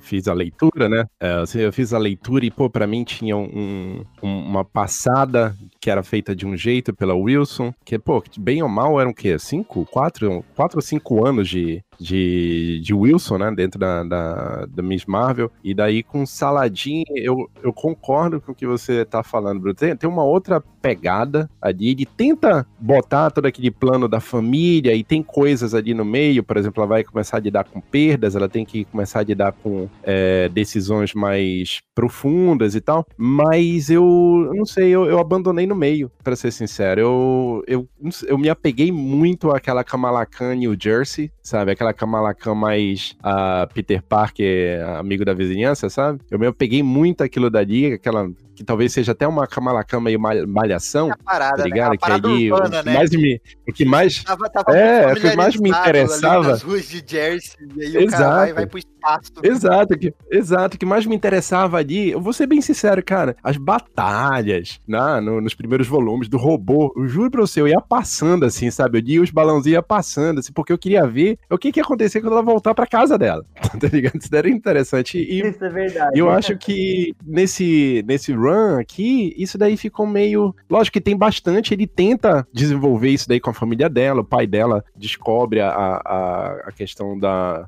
Descobre que ela é uma, uma heroína, e tem a questão da doença e tal, do pai dela também, enfim. Tem, tem várias coisas ali que tentam puxar um pouco o run, mas eu acabei abandonando no meio porque, eu não sei, eu, eu não, não gostei tanto da passada, assim, mas não chega a ser um, um, uma história ruim, longe disso, mas eu acho que fica um pouco distante do que foi criado pela Eu concordo com o lance da passada, assim, de, de ler edição por edição, você sente. É um outro ritmo, é um outro estilo. Isso eu concordo. Eu acho também que esse, essa, a revista do Amédio sofre de outra fase que a gente vai falar que tem no Capitão Marvel, que é aquele lance de eu quero ler os personagens, eu não quero ler a trama do super-herói, sabe? Então é uma revista que, tipo, é o que você, é o que você falou. A, a Wilson tinha cenas de ação dela lá e esse tal super-heroísmo, que não eram, tipo, nada, não era destaque de bi, mas eu li e falava, pô, legal, e se conectava muito bem com o plot da Kamala, com o plot pessoal e tal. E eu acho que o Ahmed já não sabe fazer isso tão bem. Porque aí esse é um gibi do Ahmed de fato, que, assim como outro gibi que a gente vai falar rapidinho mais pra frente, que eu lia, tipo assim, ah, tá bom, cena de ação, espaço, aí ela voltava pra casa dela,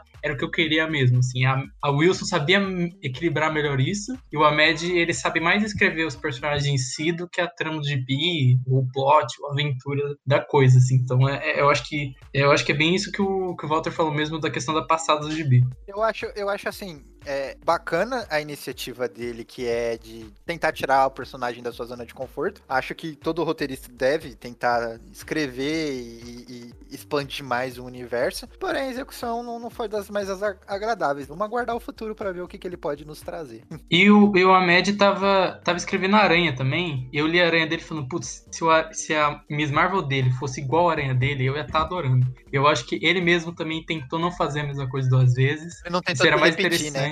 É, seria mais interessante se eu fosse outra pessoa no título da Miss Marvel, se ele estivesse fazendo só o Miss Marvel, porque a trama do Aranha eu acho, tipo, tudo que eu queria que ele fizesse. Ele pegou duas buchas ao mesmo tempo, né? Então, meio complicado. Sim, é, dá para ver que o cara não quer fazer a mesma coisa várias vezes assim, mas. É, ah, mas eu entendo ele, né, mano? Que essa parada de, de, trabalhar com criatividade, às vezes você não quer se repetir, né? Você não quer ser comparado você com você mesmo. E às vezes dá certo, às vezes dá errado. Até então tá, tá nisso aí, né? Tá no, no em é. Assisti os Vingadores lutarem contra os vilões até que a onda terrígena se espalhou pelo planeta.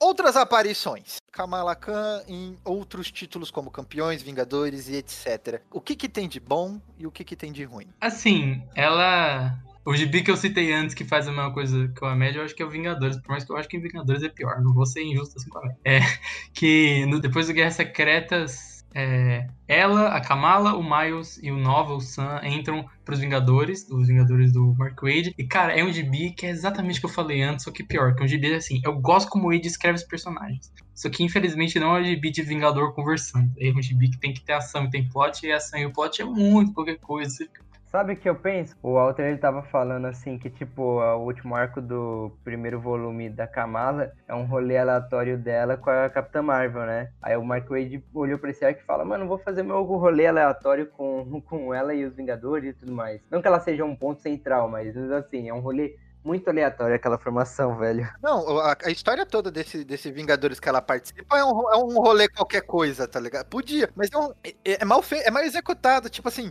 a, a, origem, a origem já é uma origem batida, né? Ah, os aliens estão invadindo. Ah, aí os personagens que estão envolvidos com essa invasão de aliens se juntam e formam os Vingadores. Nossa, a gente trabalhou bem, vamos ser os Vingadores, vamos. Ah, Tony Stark não tem dinheiro, de novo.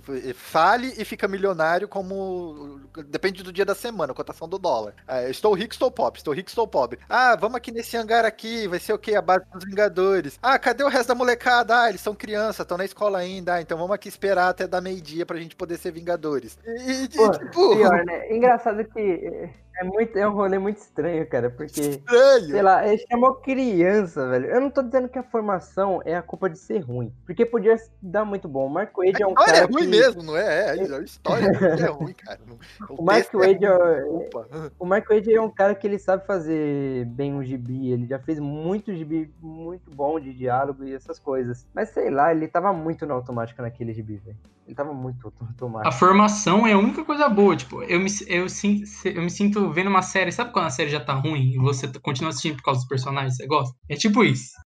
Eu gosto de, tipo, nossa, que série ruim, mas eu não quero abandonar esse, esse ator. E eu gosto, pois esse personagem eu gosto, é isso. Quando eu vi a formação, eu falei, nossa, essa formação aqui tem, tem potencial, porque são três Vingadores antigos, né? Três, três medalhões, três personagens velhos de casa, três personagens jovens e um visão. Eu falei, nossa, qual cara. Três? Peraí, peraí, peraí, qual três? Ah, é tipo ah, o Homem, de, Homem de Ferro, é que... Capitão América, Thor, tá certo que... Ah, mas a Thor é nova, Não, tudo bem, mas tô falando assim, é, são personagens já consolidados. E, e, aí a gente tem as três crianças e um Visão. Aí eu falei assim, pô, tem potencial, tem potencial. O Visão é a coisa mais aleatória desse título possível, assim, sabe? Ele, é, o Visão, assim... o Visão, o Age, o Visão do Age, tipo, ele mexe campeões também, ele é meio é muito qualquer coisa. Em campeões, ele quer mexer com visão e eu falo, eu não quero que você mexa. O visão, você esquece que ele tá ali, tá ligado? Você, é engraçado direto, que, direto. tipo, essa época da Marvel, a gente tá puxando pro outro assunto, mas essa época da Marvel, o Kang tava aparecendo em todo lugar. Puta merda, cara. Ele tava em todo lugar, cara. Ele é vilão desse título, ele é vilão do título do Soul dos Inumanos. Ele era vilão em todo lugar, velho. Eu juro que eu achava que ele ia aparecer no MCU por causa disso. Eu falei, não é possível, ele tá em todo lugar. A Marvel vai botar ele no filme. Deve ser promoção. Eu achei também.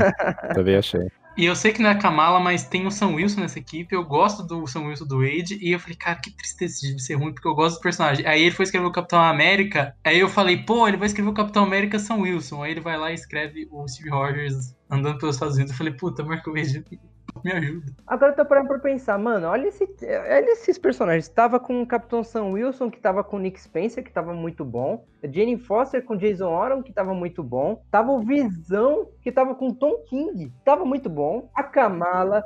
Tava o, o Caramba, o, o Miles, que tava bom, né? Não tava na qualidade de antes. Mas o, o. E tava o Sank. O Sank tava ali. O, Sank. o Homem de Ferro e o Sank são os então. mais assim. É... Coitado do Sank. o Sank, é, meio aleatório ali. O Homem de Ferro tava com Bendis nessa época também, mas tava meio ah, eu, coisa. Eu, ah, eu tava gostando do, do, do comecinho. Tava divertido do Bendis, né? Não tava, ó, oh, mas tava legalzinho. Não, eu, eu, eu, eu achei meio qualquer coisa. Qualquer é, coisa é, qualquer coisa, mas eu achei divertidinho, sabe? Talvez seja o David Martin, mas ok. Pra você ver que até os nomes mais famosos erram ali, né? Mas e, e os campeões? Os campeões falam que é bom. Eu não li, por isso que eu gostaria da opinião de vocês. eu achei um saco. Achei um é saco. a segunda coisa boa que veio de Guerra Civil 2, que é os campeões. Que é justamente os os novinhos os Vingadores não falam, quer saber, Vingador só faz merda. A gente vai fazer o nosso próprio rolê. Eu não, agora eu, vou, eu não vou nem pra escola deu mais. certo, vamos para os nossos agora. Oh, vamos chamar o Sam, ele tá meio, ele tá precisando de uma popularidade. Se é pra fazer o que os Vingadores fazem, que é merda, a gente consegue fazer sozinho, hein?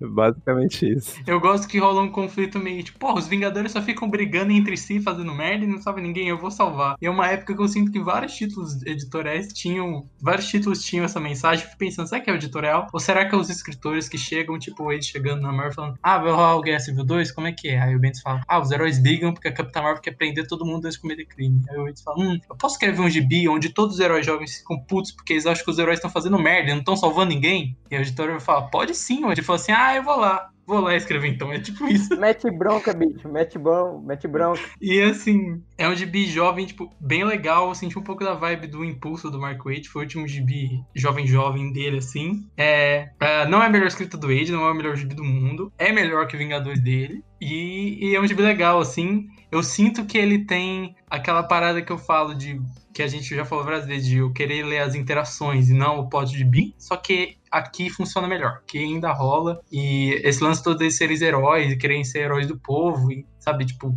tá mais próximo ali das pessoas e é legal e é funcional e as interações de, de geral são legais introduzir alguns personagens é, novos também, tipo, que não se interagiam, tipo a Vivi, é, o Amadeus Show, tipo assim, eu fui gostar do Amadeus Show, além desse gibi, nunca imaginava. O Kid Ciclope. Putz, eu, eu, acho que a grande conquista, a grande conquista do, do Wade nesse gibi foi fazer a galera olhar pro Amadeus Show. Porque, cara, pra mim, de todos ali, cara, ele era um, um rolê aleatório completo. Olha, ali. a gente tipo, tá falando quem, num time que tá o Sam. Vou pegar ele pra Não, sim, mas o, o, o Sam. O, Sam é bom perto o Sam do, ainda dá do, aquela. Do Amadeus, Sam é maravilhoso. Eu, cara, você ainda dá aquela confundida, né? Você olha pra ele e fala assim: ah, não, esse daqui eu, eu já vi esse uniforme em algum lugar e tal. Mas, oh, o que, que tem esse cara aqui que tá com o olho puxado aqui é verde? Sabe, tipo, é, a galera fica, fica, meio. E a galera criticava demais a primeira. A, o primeiro run do, do Amadeus Show do novo Hulk, do, que eu acho que é escrito pelo. Meu nome do cara escreveu. O, o Greg Peck, né? Que, porra, grande escritor do Hulk. Mas que a galera criticou pra caramba essa introdução desse novo personagem aí. Pra mim, o, o Wade, o grande, né? O, o, o, grande negócio, o grande achievement, né? O grande, a grande conquista dele desse run foi realmente fazer a galera falar assim: pô, olha só esse personagem aqui, é bom. Olha só esse outro aqui, pô, é legal. Mas dentre todos eles, do Amadeus Show, pra mim, foi o que mais chamou a atenção. E é super divertido. Pra mim é, sei lá, sentar no sofá numa tarde de domingo e assistir um, um filmezinho aleatório, sabe?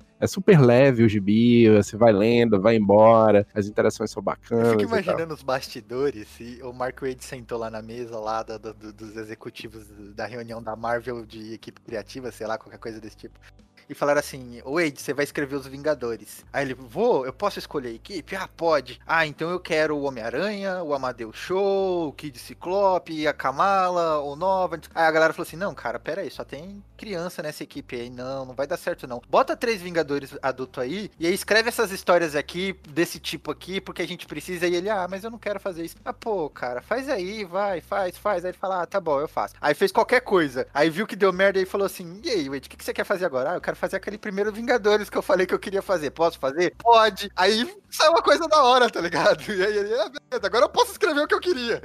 E é legal que eu falei bem do Time de Guerra Civil 2 no Capitão Marvel, e aqui tem Time de Império Secreto. É uma saga melhor, mas que assim, Time meio que atrapalha o roteirista. Eu acho que o Wade também lidou super bem, porque ele aproveita a saga, já que o universo tá doido, para introduzir a Nadia Pin, a Vespa, a Coração de Ferro, e acho que vários personagens jovens, aquele patriota que voa lá com o escudo, tipo, e é legal que eles são inseridos na equipe e a Riri Williams, principalmente, eu acho que numa época que tinha muita polêmica, ela encaixa que nem uma luva na equipe, né? Sim, exato. Ela encaixa como uma luva e o, o, Wade escreve ela bem, depois o Jeans Up vai escrever ela melhor até. E ela encaixa bem e serviu bem para estabelecer personagem, porque na época tinha toda uma polêmica. E o próprio Bendis escreveu o personagem, não sabia como ela escreveu ela direito, assim. E eu acho que o Wade, em seguida o Jeans Up, sabia estabelecer ela muito bem na equipe, as interações, é legal, assim. É quase que uma revista, Campeões é quase uma revista de salvar personagem jovem que tá sobrando, assim. Você quer, você quer ter sucesso? Venha para os campeões. Ela também fez parte do, do Guerreiros Secretos, foi uma das revistas que veio depois. Quem ouviu o podcast lá do, do Al Ewing lembra? Depois de Vingadores vs X-Men, veio Guerreiros Secretos. É o Rosenberg, é o Rosenberg, é o Rosenberg. É escrito pelo Rosenberg, com capa do Thread Amor, peso aqui. É uma revista da hora, assim. Eu gosto da revista. Ela é meio. É tipo, Sabe Inumanos? Imagina uma X-Force de Inumanos. É tipo isso, assim. É, então você tem a, na equipe, você tem a Miss Marvel, você tem o Karnak, você tem a Quake lá, que tá na série Agents of S.H.I.E.L.D., a Moon Girl e o dinossauro demônio dela. Tem até, acho que se não me engano, tem até a. Tem o Infernal também. Eu tava esquecendo o nome dela, não sei como é o nome em português, eu falar Magic, só que eu esqueci. Ah, magia, magia, pô. Isso, ah, magia, isso. Tem a. Magia, uma- nossa, magia. que idiotice do cacete, o nome dela é literalmente a tradução. Tem a magia. então, uma equipe bem legal e o Rosenberg escreve, escreve bem ela, escreve os personagens, assim. Essa foi aquela fase onde Inumanos ficou bom e, e Inumanos ficou bom sem querer e aí acabou logo em seguida. Mas é legal essa revista. Ai, ai, a Disney comprou a Fox. A Disney comprou a Fox. E aí, vamos. Vo- Volta aí, volta aí. Os X-Men voltaram, galera. Deixa quieto os inumanos. Ficam Inumanos forçando lá Inumanos, só tem uma revista boa que é a Capitã Marvel, e quando fica bom, sai Realeza, sai o Raio Negro da Med, sai o- essa revista do Guerreiro Secretos, aí acaba. Aí fala, ah, vamos parar de novo. Porra, agora que ficou bom. Agora que ficou bom, é exato. Aí chega o Danny Cates, saudoso. E, fala pro Gates agora. Então, cadê? Tá bom, vamos, vamos, vamos seguindo, vamos seguindo. Aliás, eu não, eu não falei da Kamala direito na revista, mas é, o ponto legal da revista é ver a interação da Kamala com, com os inumanos em si, que é algo que trabalham um pouco na, na revista da Willow Wilson, mas que sempre fica meio de lado e que agora trabalham na, nessa revista do Guerreiros Secretos, interagindo com inumanos e tal. Isso é uma parte legal e, e ela é bem escrita. Ó, tá aí, ô, ô, Bruno, uma coisa que eu acho que faltou. Enfim, eu, eu não, não li, né? O, essa parte aí da interação, mas eu senti muita falta dessa, dessa interação da Kamala com o- os inumanos em si, sabe? O que me reforça a ideia de que é, a galera fez ela ser uma inumana, certo? Mas meio que se arrepende da escolha depois, sabe? Tipo, falar assim, ah, pô, a gente fez ela ser inumana numa época em que a gente tinha os direitos, ela poderia ter sido uma mutante de repente, e, e- enfim, eu sinto falta ainda dessa, dessa interação, sabe? Ela voltando às raízes, a gente tentando entender aí Agora- como que agora- ela virou. agora- desculpa aí, mas agora parando pra pensar, se ela fosse mutante, nossa, agora mais um rolê pra vida dela, né? Cracoa. É verdade, né? Ela estaria cracoando. Ia ser doideira. É verdade. Ia ser doideira, ela estaria cracoando. Eu concordo que na primeira fase, se tirar aquela parte toda do, do dentinho com ela, que, que é bem legal, eu dou pra que é legal né, com o dentinho. Se tirar aquilo, ela não interage muito, assim. Tipo, se você pegar a primeira edição e falar, ah, ela foi mordida por uma Capitã Marvel radioativa e ganhou poderes, você aceita, assim, tipo. tipo, não é como se um grande ponto fosse Não foi, ser assim, que- não foi assim que a vampira conseguiu Aí, voar? Cara, foi assim. Uma Capitã Marvel radioativa. Prati- praticamente isso daí. Olha, e o, o Bruno revelando seus dotes para escrita, é, para escrita, né, Bruno? Vai lançar um Essa gibi, vai né? ser a vampira do MCU, aguarde. Muito bom, muito bom mesmo. Vão nerfar. Vão nerfar a Capitã Marvel da MCU desse jeito, né? Ela, ela vai ser mordida por uma vampira radioativa, que vai puxar os poderes dela. Olha, olha, pega, pega esse trecho, salva, que de repente daqui a cinco anos, tá entendendo? Isso daí vira Pô, mas e pior que eu acho que capaz de no MCU, a Kamala não ser inumana e ser mutante, hein? Tem, tem gente que Ah, é esse verdade. rumor. É, é verdade. Se, se, se for introduzir esse rolê de mutante, pode acontecer, né? Ou ela pode ser a parada dos milagres que eles ficam falando lá, né? Que, o- que a Wanda e o Pietro é também, sei lá. Mas enfim, não vem o caso. Eu me tornei a Miss Marvel quando eu usei meus poderes pra fazer o bem. Acha mesmo que eu consigo? Então é isso aí, meu querido ouvinte. Eu espero que você tenha gostado desse programa. Eu espero que você tenha gostado das considerações é, é, de todos os participantes aqui dessa corporação maravilhosa. Gente, eu não vou fazer divulgação porque a divulgação é tudo que a gente falou. Porque realmente a gente recomendou já muita coisa, campeões, etc. As fases da Kamala Khan, vai vou ficar nisso aqui. Leia as revistas, essa é a recomendação. Exatamente. Leia o quadrinho. Essa é é a recomendação da Kamala Khan no, no Purim Purim. Comece do início. Essa, eu, eu diria, comece do início. Vê, pegue lá o tá- volume 1 Que, que e, tá, tá fresquinho, né? A origem. e vai. Exato. E vai até onde você aguentar, até onde você achar que deve ir. Mas não deixe de ler. Kamala Khan, não deixe de ler Miss Marvel, porque sim, é parte fundamental do universo e sem sombra de dúvidas, eu acredito que pro futuro ela vai ter um destaque muito bacana na, no MCU. E, e a gente. A gente falou de como saiu o Miss Marvel, mas é legal lembrar que os campeões também vão sair nessa Marvel Teams. Eles saíram antes em mensal, depois virou encadernado. Que ainda encontra a fase do Zub em encadernado e a fase do Wade em mensal. Só ia falar que eu achei engraçado que a gente falou do Wade na vaselina, do Alex Ross na vaselina, e ele tava na vaselina na fase dos Vingadores do Mark Wade, que a gente falou hoje no podcast. Ah, as capas, as capas. né? Sim, não, é, é, cara. Grande Essa é a nossa primeira gravação que a gente não cita Grant Morrison. Teve algum momento que a gente falou do Grant Morrison? A gente não falou do Grant Eu Morrison. falei né, humor, vocês? cara. não Eu, falou. falei- eu ia falar. Mas nós eu falamos falar- do Kate. Vejam que o astro está Eu acendendo. falei, eu o bingo- falei O do. bingo do HQ Corp. Falamos do Grant Morrison? Podemos marcar aqui? Assim, a gente falou do Tom King e eu falei do DCU, que são coisas que eu gosto de citar também. Então a gente teve uns bingo, mas o Grant Ah, Morrison realmente. Então, Faltou, eu falei hein? do Moore. Eu ia falar, eu ia falar do, eu pensei que eu ia falar do Homem Animal, mas eu falei, ah, eu acho que o Bruno vai complementar, mas ele acabou não complementando. E o pior de tudo é que quando o Konema falou do Gibis 2014, eu fui procurar. Aí tava na lista do CBR, tinha o Cavaleiro da Lua do Ellis e o Multiverso do Morrison. E eu ia tentar comentar e eu não comentei, então não teve Morrison por pouco. Pra minha satisfação, quem falou ainda do Kate, né? Aí, amigo Enzo. Mas falei Amigo mal. Enzo, muito obrigado aí, mal, Enzo, por lembrar. mal, mal, mal, mal, Em defesa do Gates, não foi culpa dele, hein? Então, muito obrigado, meu caro ouvinte, por ter nos acompanhado até aqui. Eu espero que você tenha gostado desse programa. Um abraço pra vocês e até o próximo final de semana. Tchau, tchau. Falou! Falou. Falou.